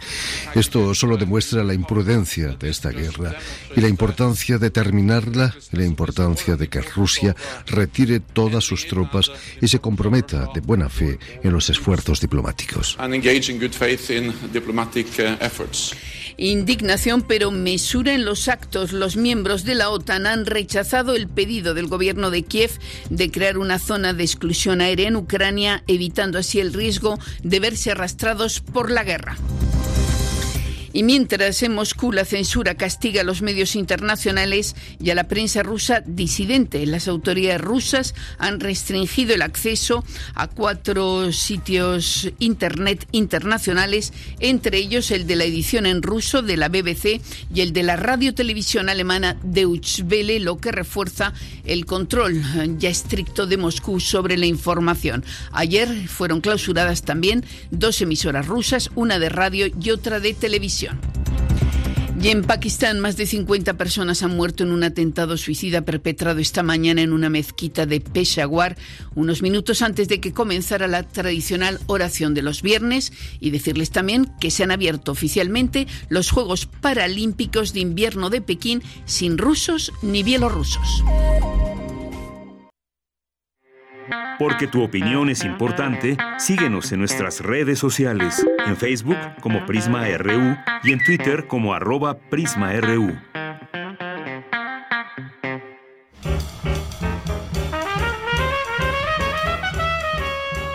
Corriente Alterna. Periodismo veraz y responsable. Un espacio de la Coordinación de Difusión Cultural, UNAM.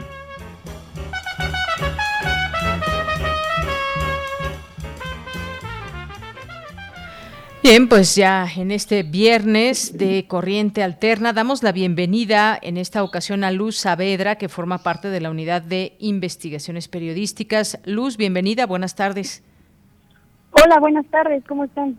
Muy bien, muchas gracias. Pues aquí esperando esta sección que tenemos aquí el espacio todos los viernes, pues cuéntanos qué vamos a escuchar el día de hoy, qué es lo que publicará Corriente Alterna. Sé que pues van a estrenar podcast.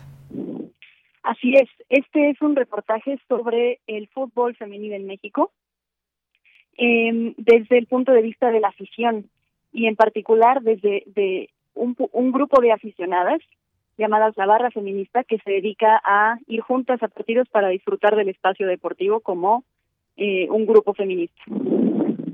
Oye, pues qué interesante esto que nos platicas. Hay mucho que decir, me parece, de lo que significa el fútbol femenil y cómo, pues, a lo largo de los años, pues, siempre ha sido una diferencia muy grande entre el fútbol varonil y el femenil desde, pues, distintos puntos, desde que inician o luego cuando ya son estos grandes equipos de fútbol, las diferencias, por ejemplo, en los salarios y muchas otras cosas. Pero esto que nos platicas también de la barra eh, feminista suena muy bien. ¿Qué nos van a, qué nos vas a presentar en este momento eh, que vamos a escuchar? Bueno, este es el tráiler del podcast que salió a partir de este reportaje. Como dices, hay mucho que decir. Podríamos quedarnos aquí toda la tarde hablando del tema. Em, pero se concretó en este podcast hablar de dos temas en especial que pueden resumir a grandes rasgos la propuesta de este grupo de mujeres. Eh, y que es, por una parte, la responsabilidad que tiene la afición en el ámbito, para exigir cambios en el ámbito deportivo. Como dices, eh, la diferencia de salarios, la violencia que existe eh, de muchos tipos. Y por otra parte, la creación de redes de mujeres para apoyar a todas las mujeres que existen en el ámbito deportivo, no solo jugadoras, también pues entrenadoras, directoras técnicas, eh, incluso las aficionadas, todas. Muy bien, pues si te parece bien, vamos a escuchar este tráiler y regresamos contigo. Adelante, claro. Si gana una, ganamos todas. Si gana una, ganamos todas. Las chavas estaban súper creativas y empezaron a hacer las consignas feministas de las marchas, las adaptaron a ser consignas feministas del estadio. Crear una barra feminista con el objetivo de, en sus palabras, apoyar el fútbol femenil y a todas las que lo hacen posible. Este, ¿Por qué los niños sí están aquí y las niñas no están aquí? O sea, ¿por qué, ¿por qué las niñas no están jugando? ¿Dónde están las niñas? Y entonces volteo y veo a estas chicas traían sus pañuelos verdes. Le dije a mi amiga como, vamos, ¿no? O sea, hay que unirnos a ellas.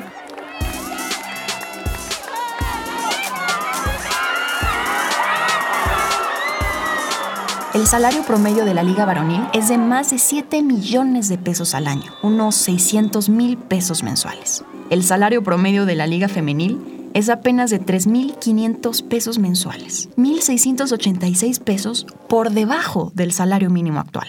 Era un ambiente en donde siempre era ellos haciendo una reunión para ver el partido y las mujeres atendiendo una onda de estar ahí porque eso ven los hombres en mi casa, no porque fuera un espacio mío o yo me identificara como con el juego.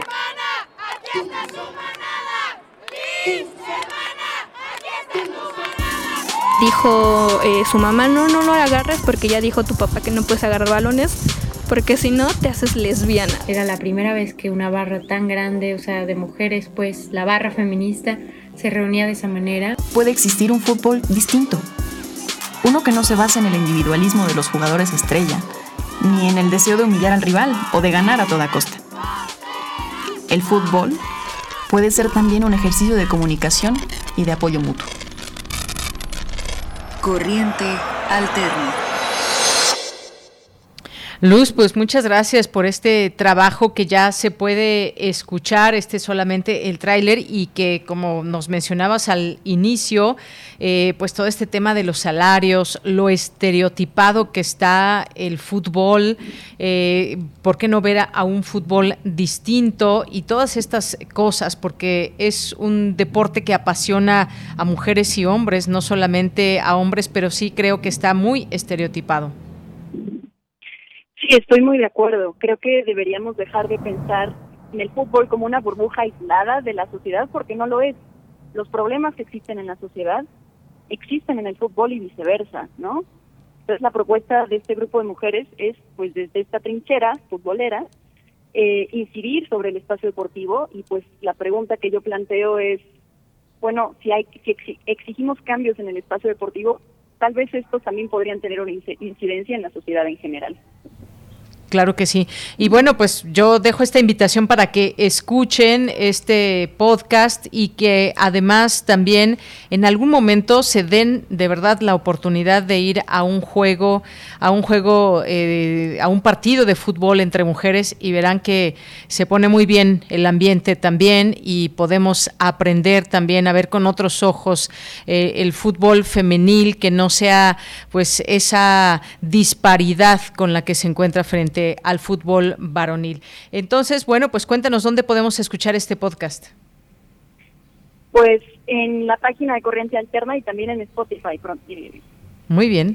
Bueno, pues ahí dejamos la página de Corriente Alterna, www.corrientealterna.unam.mx. ¿Algo más que nos quieres comentar, Luz? Nada, que como dices, el fútbol femenil es un eh, es un gran espectáculo en el sentido que es maravilloso verlo, es, es digno de verlo, digamos. Entonces, pues sí, anímense y pues desde nuestras trincheras disfrutar de una mejor manera del espacio deportivo.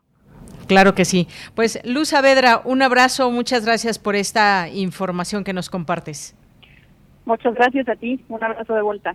Hasta luego. Gracias a Luz Saavedra como parte de Corriente Alterna, esta unidad de investigaciones periodísticas en esta ocasión con este tema que se aborda de la barra feminista de fútbol. Bien valdrá la pena eh, escuchar este podcast completo, se los recomendamos y si pueden opinen, ya nos comentarán qué les ha parecido y lo que opinan en torno a este tema. Yo sé que hay eh, muchos eh, hombres que les encanta el fútbol y que lo disfrutan y se apasionan con sus jugadores favoritos y, y que si viene la Champions y que si esto, que lo otro y demás, pero también, ¿por qué no voltear a ver? Es el mismo juego, finalmente, pero es con mujeres y también existe esa pasión por los goles, existe todo eso que disfrutan entre sus partidos, eh, entre sus equipos eh, favoritos, también los hay con mujeres y por qué no empezarlo a ver desde esta mirada de la igualdad. Continuamos. Porque tu opinión es importante, síguenos en nuestras redes sociales, en Facebook como Prisma RU y en Twitter como arroba PrismaRU.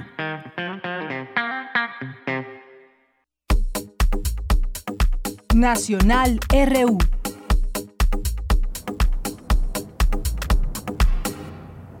Bien, pues continuamos y fíjense, ahora que estaba escuchando esta información internacional y que platicábamos en nuestra primera hora con el doctor especialista en estos temas económicos y cómo puede ir afectando eh, todo este conflicto que hay en Ucrania y Rusia a nuestro país y al mundo, pues algo que estamos leyendo constantemente son, por ejemplo, estas notas de cómo se derrumban bolsas por esta invasión a Ucrania.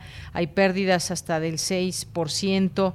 Eh, las bolsas mundiales que volvieron a caer con fuerza este viernes por los temores que provoca eh, la guerra de Ucrania, agravados por el bombardeo de la mayor central atómica de Europa. Y ojo también con toda esta información, eh, algo que seguramente muchas, muchos de ustedes se han percatado es eh, estas informaciones falsas que pueden estar circundando en las redes sociodigitales, en las eh, distintas incluso pues portales que a veces no está completamente precisa la información o confirmada, por lo menos se han llegado a ver una serie de informaciones falsas, pues habrá que tener mucho cuidado con todo esto, además de pues también esas tendencias informativas, enfoques que se dan, pero lo mejor es eh, hacernos de distintas fuentes, distintas voces que nos ponen en este escenario como observadores, pero también como personas que nos interesa saber qué pasa a final de cuentas en este mundo que como mencionaba un radio escucha un mundo globalizado en que lo que pasa en un lugar repercute hasta el otro continente. Bueno, pues estas pérdidas eh, se habla de, de, las bolsas fueron algo menores en los en Londres o en Madrid con disminuciones de 3.48% y 3.63 respectivamente. La bolsa de Nueva York, por ejemplo, abrió a la baja a pesar de un sólido informe del empleo en Estados Unidos para febrero. En Asia, Tokio terminó en baja de 2.23%, Hong Kong 2.54%, Shanghai 96 y bueno, pues algunas otras informaciones que seguimos con atención, como ayer esto que se dio a conocer de una llamada que tuvo eh, el presidente de Francia con Vladimir Putin y que pues dijo que lo peor está por llegar. Eh, esta nota que, por ejemplo, se publica desde el país ayer decía que el presidente francés que oficializa su candidatura a la reelección, pues habló de nuevo por teléfono con el mandatario ruso y concluyó que su objetivo es conquistar toda Ucrania.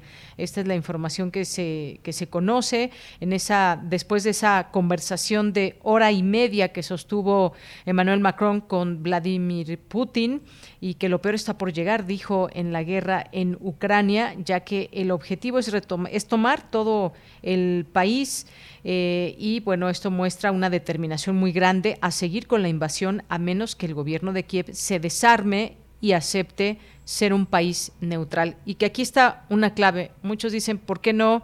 Pues desafortunadamente pues para evitar evitar más muertes, ¿qué pasaría si Kiev se entrega o pues acepta este desarme y ser un país neutral. Esto sería contrario a todo ese discurso que ha manejado el presidente de Ucrania, pero pues ya veremos qué sucede conforme avanzan los días eh, en este conflicto que pues nadie está a favor de la guerra, ni mucho menos, pero qué pasa con la parte política y de negociación. Ojalá que pues este fin de semana, la semana siguiente tengamos mejores noticias con respecto al tema. En el caso de México, bueno, pues ya hemos visto que apoya la resolución de la, ONU, sobre derechos humanos en Ucrania. Eso ha sido muy claro, muy claro ante distintas preguntas y dudas que se han generado. México apoyó este viernes una resolución del Consejo de Derechos Humanos de Naciones Unidas sobre la situación de Ucrania en la materia como resultado de la agresión rusa. La misión de México en Ginebra eh, se informó que esta resolución aprobada con amplia mayoría llama a una solución pacífica, al pleno respeto de los derechos humanos, al cese al fuego y al establecimiento de un mecanismo para regular la rendición de cuentas por las violaciones a derechos humanos que ocurran en Ucrania. Y bueno, pues estas son las informaciones que, que se van conociendo. Igualmente, pues se acompaña el momento eh, de silencio por las víctimas de este lamentable conflicto, eh, reportó la misión mexicana luego de la aprobación de la resolución en el contexto de el periodo 49 de sesiones del Consejo que se celebra en Ginebra, Suiza. Y pues esta semana también México ha planteado en el seno del Consejo su rechazo a la invasión rusa y se ha posicionado a favor de una solución pacífica del conflicto y ha subrayado que deben respetarse plenamente los derechos humanos de las personas, tomando medidas específicas para proteger a aquellas personas que enfrentan situaciones de vulnerabilidad. Eh, pero déjenme decirles que en una guerra pues qué difícil es toda esta situación, respetar los derechos humanos cuando hay, cuando hay eh, muertes de civiles, bueno, pues ahí solamente lo dejamos en la mesa. Eh, otra información, ya yéndonos más al tema nacional, eh, esta reunión de Carlos Slim con empresarios que pide, pide, les pide no confrontarse con el gobierno.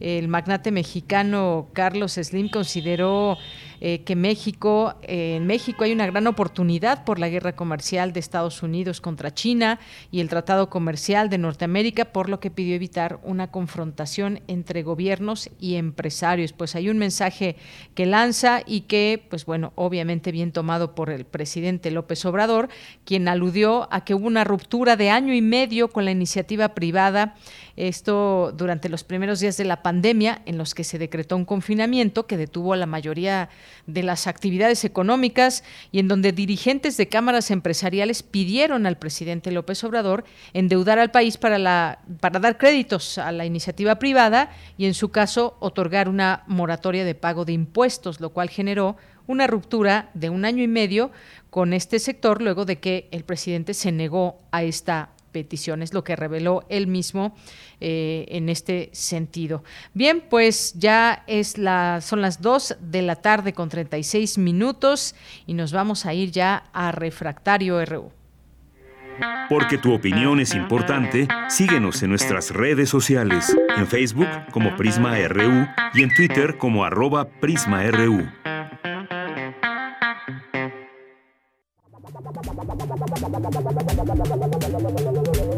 El refractario, RU. Bien, pues dos de la tarde con 37 minutos. Entramos a esta sección de Refractario RU con Javier Contreras, el maestro Javier Contreras, maestro en Derecho y profesor de la Facultad de Derecho y de la FES Acatlán. Eh, Javier, pues muy buenas tardes, gracias por estar aquí pese a todo y las últimas noticias que te acaban de informar. Hola, ¿qué tal?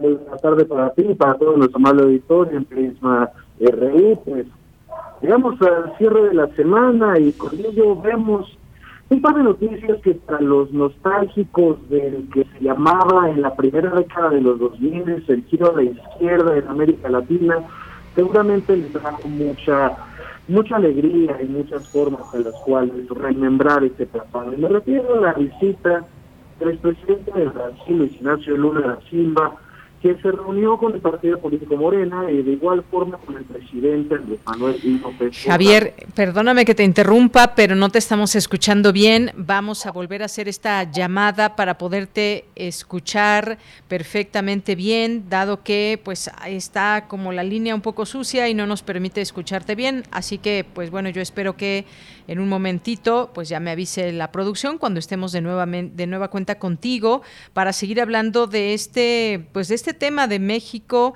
ante el conflicto ruso-ucraniano. Eh, varias cosas que comentar, la postura de México, por supuesto, y todo lo que acontece alrededor, las posturas de los países que sin duda, pues es la parte diplomática, la parte de exhortar a la paz en el mundo. En este sentido, pues hemos visto ya estas sanciones y más, pero pues importante será también que cada país defina, eh, pues no, no me refiero a la relación con Rusia como tal, pero sí a señalar que algo está mal en todo esto y que se inste a la paz. ¿A través de qué mecanismos? Pues justamente, justamente eso. Eh, bueno, pues en un momentito más eh, estará con nosotros. Y es que ya en este regreso presencial o en estas distintas actividades, pues hoy, hoy nuestro compañero, el maestro Javier Contreras, pues se encuentra allá en la FES Acatlán y nos reportan que no hay muy buena señal, por eso no alcanzábamos a escucharle bien. Ojalá que de un momento a otro podamos comunicarnos para seguir platicando de este y otros temas al análisis. Ya está en la línea telefónica de nueva cuenta el maestro Javier Contreras. Adelante, Javier, nos estabas platicando. Muchas gracias, querida Deyanira. Mencionábamos acerca de esta visita del expresidente del Brasil, Luis Ignacio Lula da Silva, quien se reunió con el presidente Andrés Manuel López Obrador y con partidarios del partido político Morena para hablar justamente acerca de este profundo sentimiento de respeto y admiración que tiene con respecto al gobierno actual de México. La visita de Luis Ignacio Lula da Silva ha sido también controversial en la medida que los grupos conservadores del país han mencionado que se trataba de un sujeto incluso con averiguaciones de carácter penal pendientes en su país de origen. No obstante, esto ya había quedado resuelto ante la justicia brasileña, por lo que este tipo de acusaciones me parecería no solamente irresponsables, sino falsas, por supuesto. Ahora bien, hablar acerca de la visita del expresidente brasileño nos puede indicar también una futura alianza de carácter geopolítico o regional entre México y Brasil, pensando precisamente en que Lula pueda volver a competir por la presidencia de su país, cosa que no se ve lejana y sobre todo que se ve muy posible en el panorama electoral de aquel Estado brasileño. El tiempo será el que dirá cómo quedará esta posible alianza entre México y Brasil, pero de ser el caso, se trataría de una de las principales uniones económicas y políticas de las cuales no se tendría registro en la historia en América Latina. Pues bien, Javier, pues muchas gracias por este primer comentario y pues esto, esta visita que pues en su parte también muy eh, política, porque sabemos estas intenciones que tiene Lula da Silva y por otra parte, pues ese, digamos, espaldarazo al gobierno de México. Y ya que estamos también en esta parte, digamos, eh, esta visita internacional, pues pasarnos a este tema, decíamos, del, del conflicto eh, de Ucrania y Rusia y la postura que ha tomado México en pues en los momentos clave de decir, a ver, sí estoy en contra de los de la invasión, eso ha quedado muy claro, sin embargo no ha, ha impuesto sanciones a Rusia. Trata en buena medida de la postura diplomática de México. Desde palabras del presidente López Obrador se habla de lo, del respeto a nuestros principios de política exterior contenidos en el 89 constitucional y argumentando sobre todo la tradición pacifista de México. Resultó sorpresiva la petición de Ucrania al Senado de la República, donde se ha dado a conocer esta carta donde se solicita apoyo de carácter estrictamente militar, pidiendo eh, armamento o equipo de inteligencia militar para poder hacer frente a los embates rusos. No obstante, el propio presidente López Obrador ha mencionado que puede mandar apoyo a Ucrania, pero no de carácter beligerante, no de carácter belicista. Eso me parece una decisión responsable por parte del presidente López Obrador, siguiendo precisamente nuestros principios de política exterior. Lo que sí valdría la pena cuestionarnos es qué tanto se debe o no imponer sanciones económicas al Estado ruso e incluso algunos han hecho estas eh, estos análisis, estas reflexiones respecto a la expulsión de la selección rusa para la próxima Copa del Mundo. Y aquí podríamos reflexionar precisamente en cuál es el distingo entre los gobiernos y sus poblaciones, porque yo podría estar casi seguro que no todo el pueblo ruso debe estar apoyando la campaña militar que está encabezando el presidente Vladimir Putin. A partir de aquí tendríamos que reflexionar muy detenidamente quiénes sufren más no solamente estamos hablando, por supuesto, de los principales, que es la población civil en Ucrania, sino también todos los involucrados, incluso las personas en Rusia que pueden estar atravesando ahora por problemas de inflación que está encareciendo los productos de su vida cotidiana.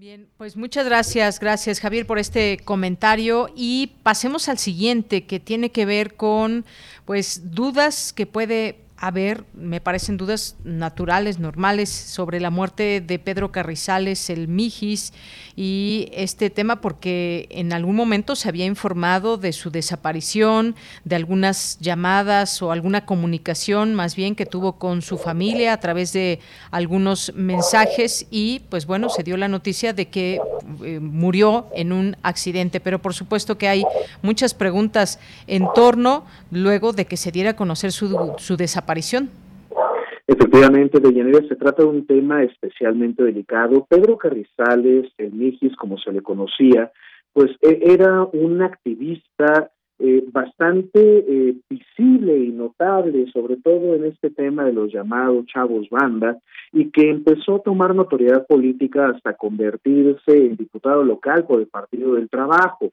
allá en San Luis Potosí. Las causas de su muerte se ven todavía envueltas en diversas dudas y hay que recordar algo a nuestro auditorio. Yo no apoyo las teorías de la conspiración, lo que huele y suena conspiración es una teoría de la conspiración. No obstante, hay que tener presente algo. La verdad jurídica, que es la que se llega a plantear desde las fiscalías, no necesariamente coincide con la realidad auténtica. Con esto quiero mencionar que todavía no tenemos acceso o conocimiento a documentales públicas que realmente certifiquen que el Mijis murió en las circunstancias que se menciona, porque incluso se habla pues, de un incendio del vehículo en el cual él iba eh, conduciendo pero que esto se haya mantenido en secreto, que se hayan tardado 30 días en poder eh, sacar estas novedades, dar aviso a la familia acerca del estado de la persona desaparecida, pues no solamente refleja la irresponsabilidad y falta de oficio dentro de nuestro ejercicio de procuración de justicia, sino que nos muestra también la terrible realidad que viven las personas, los familiares de las víctimas de desaparición forzada en su caso o únicamente desaparición en términos generales. Se trata de un fenómeno muy triste, muy complejo, uno de los delitos más perniciosos que pueden existir, pero aplicado al caso concreto de Pedro Carrizales, quedan muchas dudas en el aire que incluso vale la pena hacer saber que esos miserables que se refieren a él como una persona que estaba en malos pasos y que por algo le pasó lo que le pasó, no solamente no saben lo que dicen, sino que muestran la miseria de sus espíritus al seguir eh, esgrimiendo argumentos discriminatorios y que únicamente nos llevan a perpetuar este estado de las cosas, no solamente en el pueblo mexicano, sino en el ejercicio de su política. La política tendría que ser esa arena democrática para todas y todos, no importando cómo luzcan o el perfil de su pasado. Bien, Javier, pues muchas gracias. Hoy justamente le preguntaba un periodista al presidente sobre el tema y dijo que pues había tenido tiene un acuerdo con la familia de no hablar hasta que pues pase todo este tema de pues de eh, el duelo de la familia y eventualmente se informará al respecto para saber qué fue lo que sucedió así que pues estaremos ahí muy pendientes y hay otro tema con este cerramos eh, Javier que tiene que ver con pues los límites de la austeridad y en este sentido hablar de los programas de escuelas de tiempo completo que hace unos momentos, la jefa de gobierno, Claudia Sheinbaum, dice que sí se quedarán estas escuelas de tiempo completo en la Ciudad de México, que va a hablar con la secretaria de Educación Pública. Pero ¿cómo ves esto? Pues no se replicaría en todo el país hasta el momento. Este es un asunto terriblemente controversial, querida Deyanira, puesto que vemos una estrategia del gobierno federal que en principio pudiese no parecer mala. Estamos hablando de la austeridad republicana. El problema es cuando nosotros debemos hacer una operación quirúrgica con bisturí y sacamos el machete. Ahí es donde sí tenemos una problemática. Digamos, que si se detectaron irregularidades en el ejercicio presupuestal de las escuelas de tiempo completo, no se tendrá que redirigir el 100% del presupuesto inmediatamente a programas como la escuela es nuestra, sino que se tendrá que hacer una revisión, una buena auditoría, partiendo desde la propia Secretaría de la Función Pública y la Auditoría Superior de la Federación, para saber cuáles fueron los errores o cuáles fueron los desvíos, si es que existieron, en un programa como eh, las escuelas de tiempo completo, porque el problema de que nosotros cortemos de tajo programas como estos que dejamos en la desprotección a cientos de miles de familias, de jefas de familia, de personas que tienen que dejar a sus hijos en las escuelas de tiempo completo y que sobre todo les facilitaba también incluso la carga de los desayunos escolares y de la comida para poderle brindar una mejor calidad de vida a sus pequeñas, a sus pequeños. Creo yo que está bien hablar de las políticas de austeridad, sí, pero no tenemos por ello que cortar inmediatamente con todos los programas. Y este no es el primer ejemplo que tenemos en la actual administración pasó algo semejante con el cierre de las guarderías al principio del sexenio. Ojalá que esto se mantenga en la Ciudad de México, porque efectivamente me parece que la jefa de gobierno lo ha entendido. Se trata de un, programa que apoya en varios problemas a muchas familias y esto tendría que ser replicado en diferentes entidades de la República, no solamente en las grandes urbes. Muy bien, Javier, pues muchas gracias, gracias por platicarnos de este tema, de estos temas en este viernes. Te mandamos un, un abrazo. Muchísimas gracias, Deyanira, cuídense mucho y para todo nuestro amado editorio, que tengan un estupendo fin de semana. Igualmente para ti, nos escuchamos el siguiente viernes. Importante, síguenos en nuestras redes sociales, en Facebook como Prisma RU y en Twitter como arroba PrismaRU.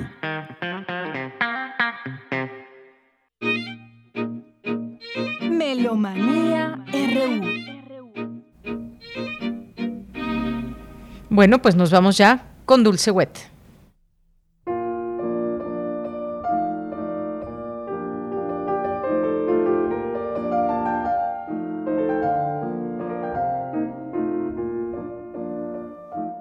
Muy buenas tardes, buen provecho, muy buen viaje. Paco Ramírez y Dulce Wet les damos la más cordial bienvenida a Melomanía, hoy viernes 4 de marzo del 2022. El próximo 6 de marzo, el domingo, celebraremos 150 años de Paul John, un compositor suizo, nacido en Moscú, Rusia, en 1872. Sus obras incluyen sonatas para viola, para violonchelo, para vientos. Tiene tres para violín, cuatro sinfonías, una sinfonía de cámara, cuartetos con piano, quintetos con piano, un sexteto para piano y cuerdas de 1902. Compuso tres conciertos para violín y un concierto triple con piano, varias obras escénicas, incluida su ópera Alenco. Muchas obras para piano y líder. Este disco especialmente que estamos escuchando es con el pianista mexicano Rodolfo Ritter, quien nació en la Ciudad de México, Tuvo su licenciatura de piano en la Escuela Superior de Música y medalla de oro en el cuarto concurso nacional de piano Angélica Morales en el 2003. Ha ofrecido conciertos con muchos artistas en Ecuador, Italia, Suiza, España, Israel, Francia, Austria. Ritter estrenó en Latinoamérica y México el concierto para piano número uno del compositor alemán Franz Haber Scharwenka y también de La Luna y la Muerte del compositor español Miguel Galvez Tarocher. Es, forma parte de los concertistas de Bellas Artes y funge como jurado. También realiza programas de radio. Se llama su serie La Vida Secreta y lo hace por internet. De Paul John estamos escuchando La Danza, la última de las cuatro piezas para piano, opus 65, compuesta en 1915. Esto es música del álbum Paul John Piano Music, volumen 1, del sello Toccata, producido en Inglaterra en 2007, al piano, como dijimos, Rodolfo Ritter.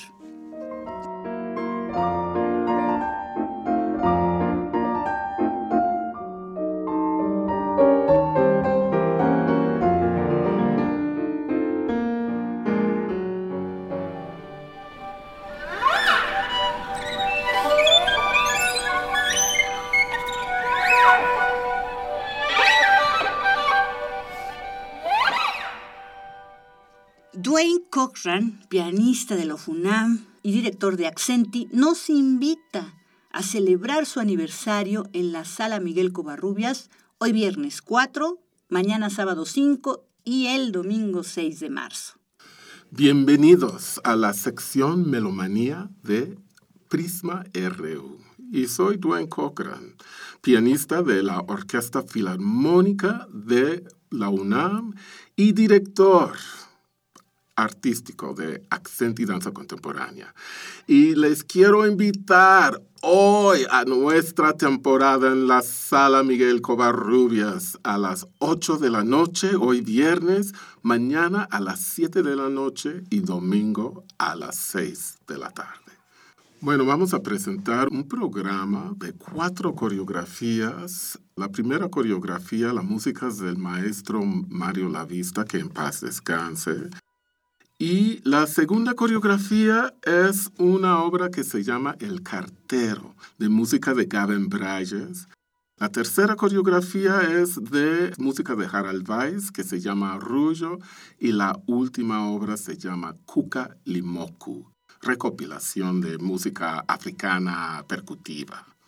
Y además este programa que son cuatro obras, está ligado, hay intervenciones o entre actos entre las coreografías. Yo voy a estar en el foro junto con Elisa Rodríguez, otra bailarina fabulosa de Argentina, pero también tiene muchos años viviendo en México. Y el programa en sí dura como unos 70 minutos máximo. Tenemos obra coreográfica a lo largo de los 30 años de Accenti, que son desde los 90, la obra de Mario Lavista, aunque la música es de los 80, de su partitura Reflejos de la Noche, pero la coreografía es de 2009.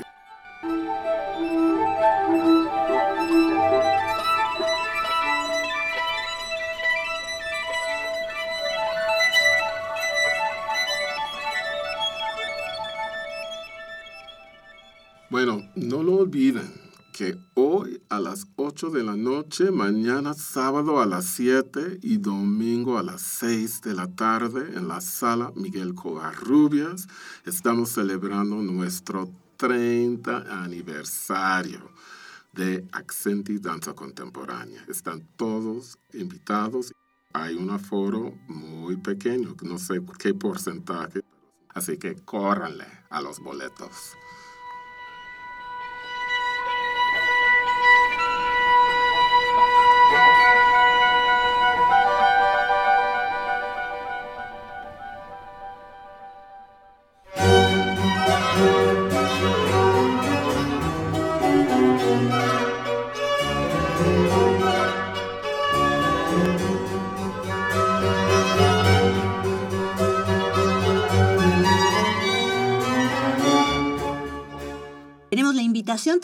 Leticia Armijo, la directora de Como Arte, a las actividades de Mujeres en el Arte este fin de semana.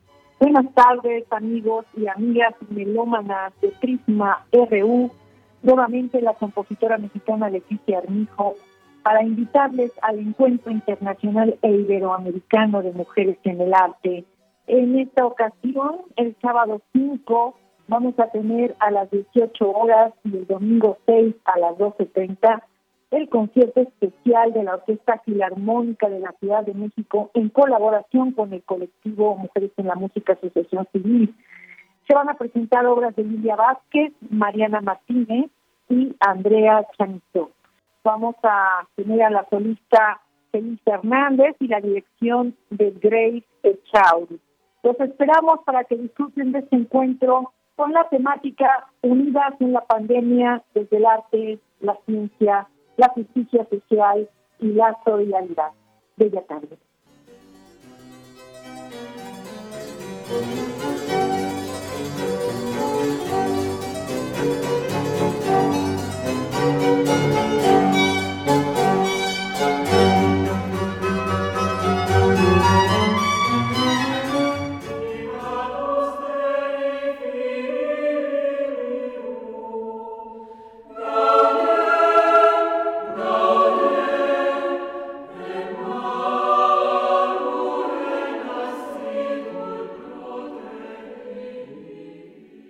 También un día como el domingo 6 de marzo, pero de 1967, recordamos el fallecimiento, 55 años, sin Soltan Kodai. Es compositor, pianista, estudió composición en la Academia de Música y Filología en la universidad y perfeccionó sus estudios en París. Fue nombrado al regresar profesor del Instituto Musical de la capital, donde había sido estudiante. Pero lo más interesante de Kodai es que gracias a él se conoció lo que es la musicología étnica, porque él fue el primero en impartir esa clase en Hungría. Y sus investigaciones sobre musicología étnica revisten una importancia fundamental.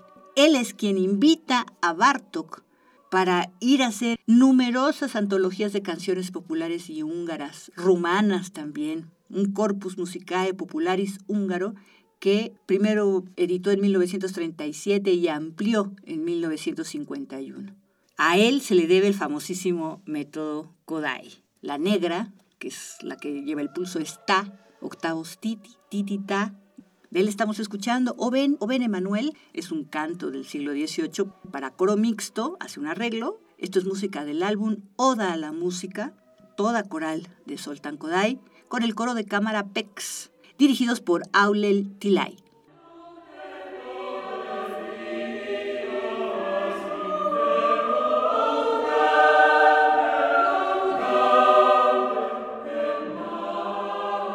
Y hasta aquí de hoy viernes 4 de marzo del 2022. Muchísimas gracias por vuestra atención y escucha. Paco Ramírez y Dulce Wet les deseamos un excelente fin de semana. Hasta la próxima.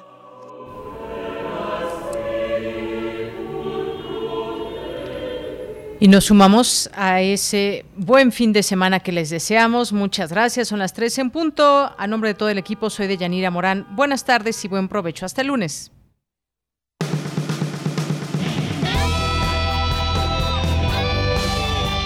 Prisma RU. Relatamos al mundo.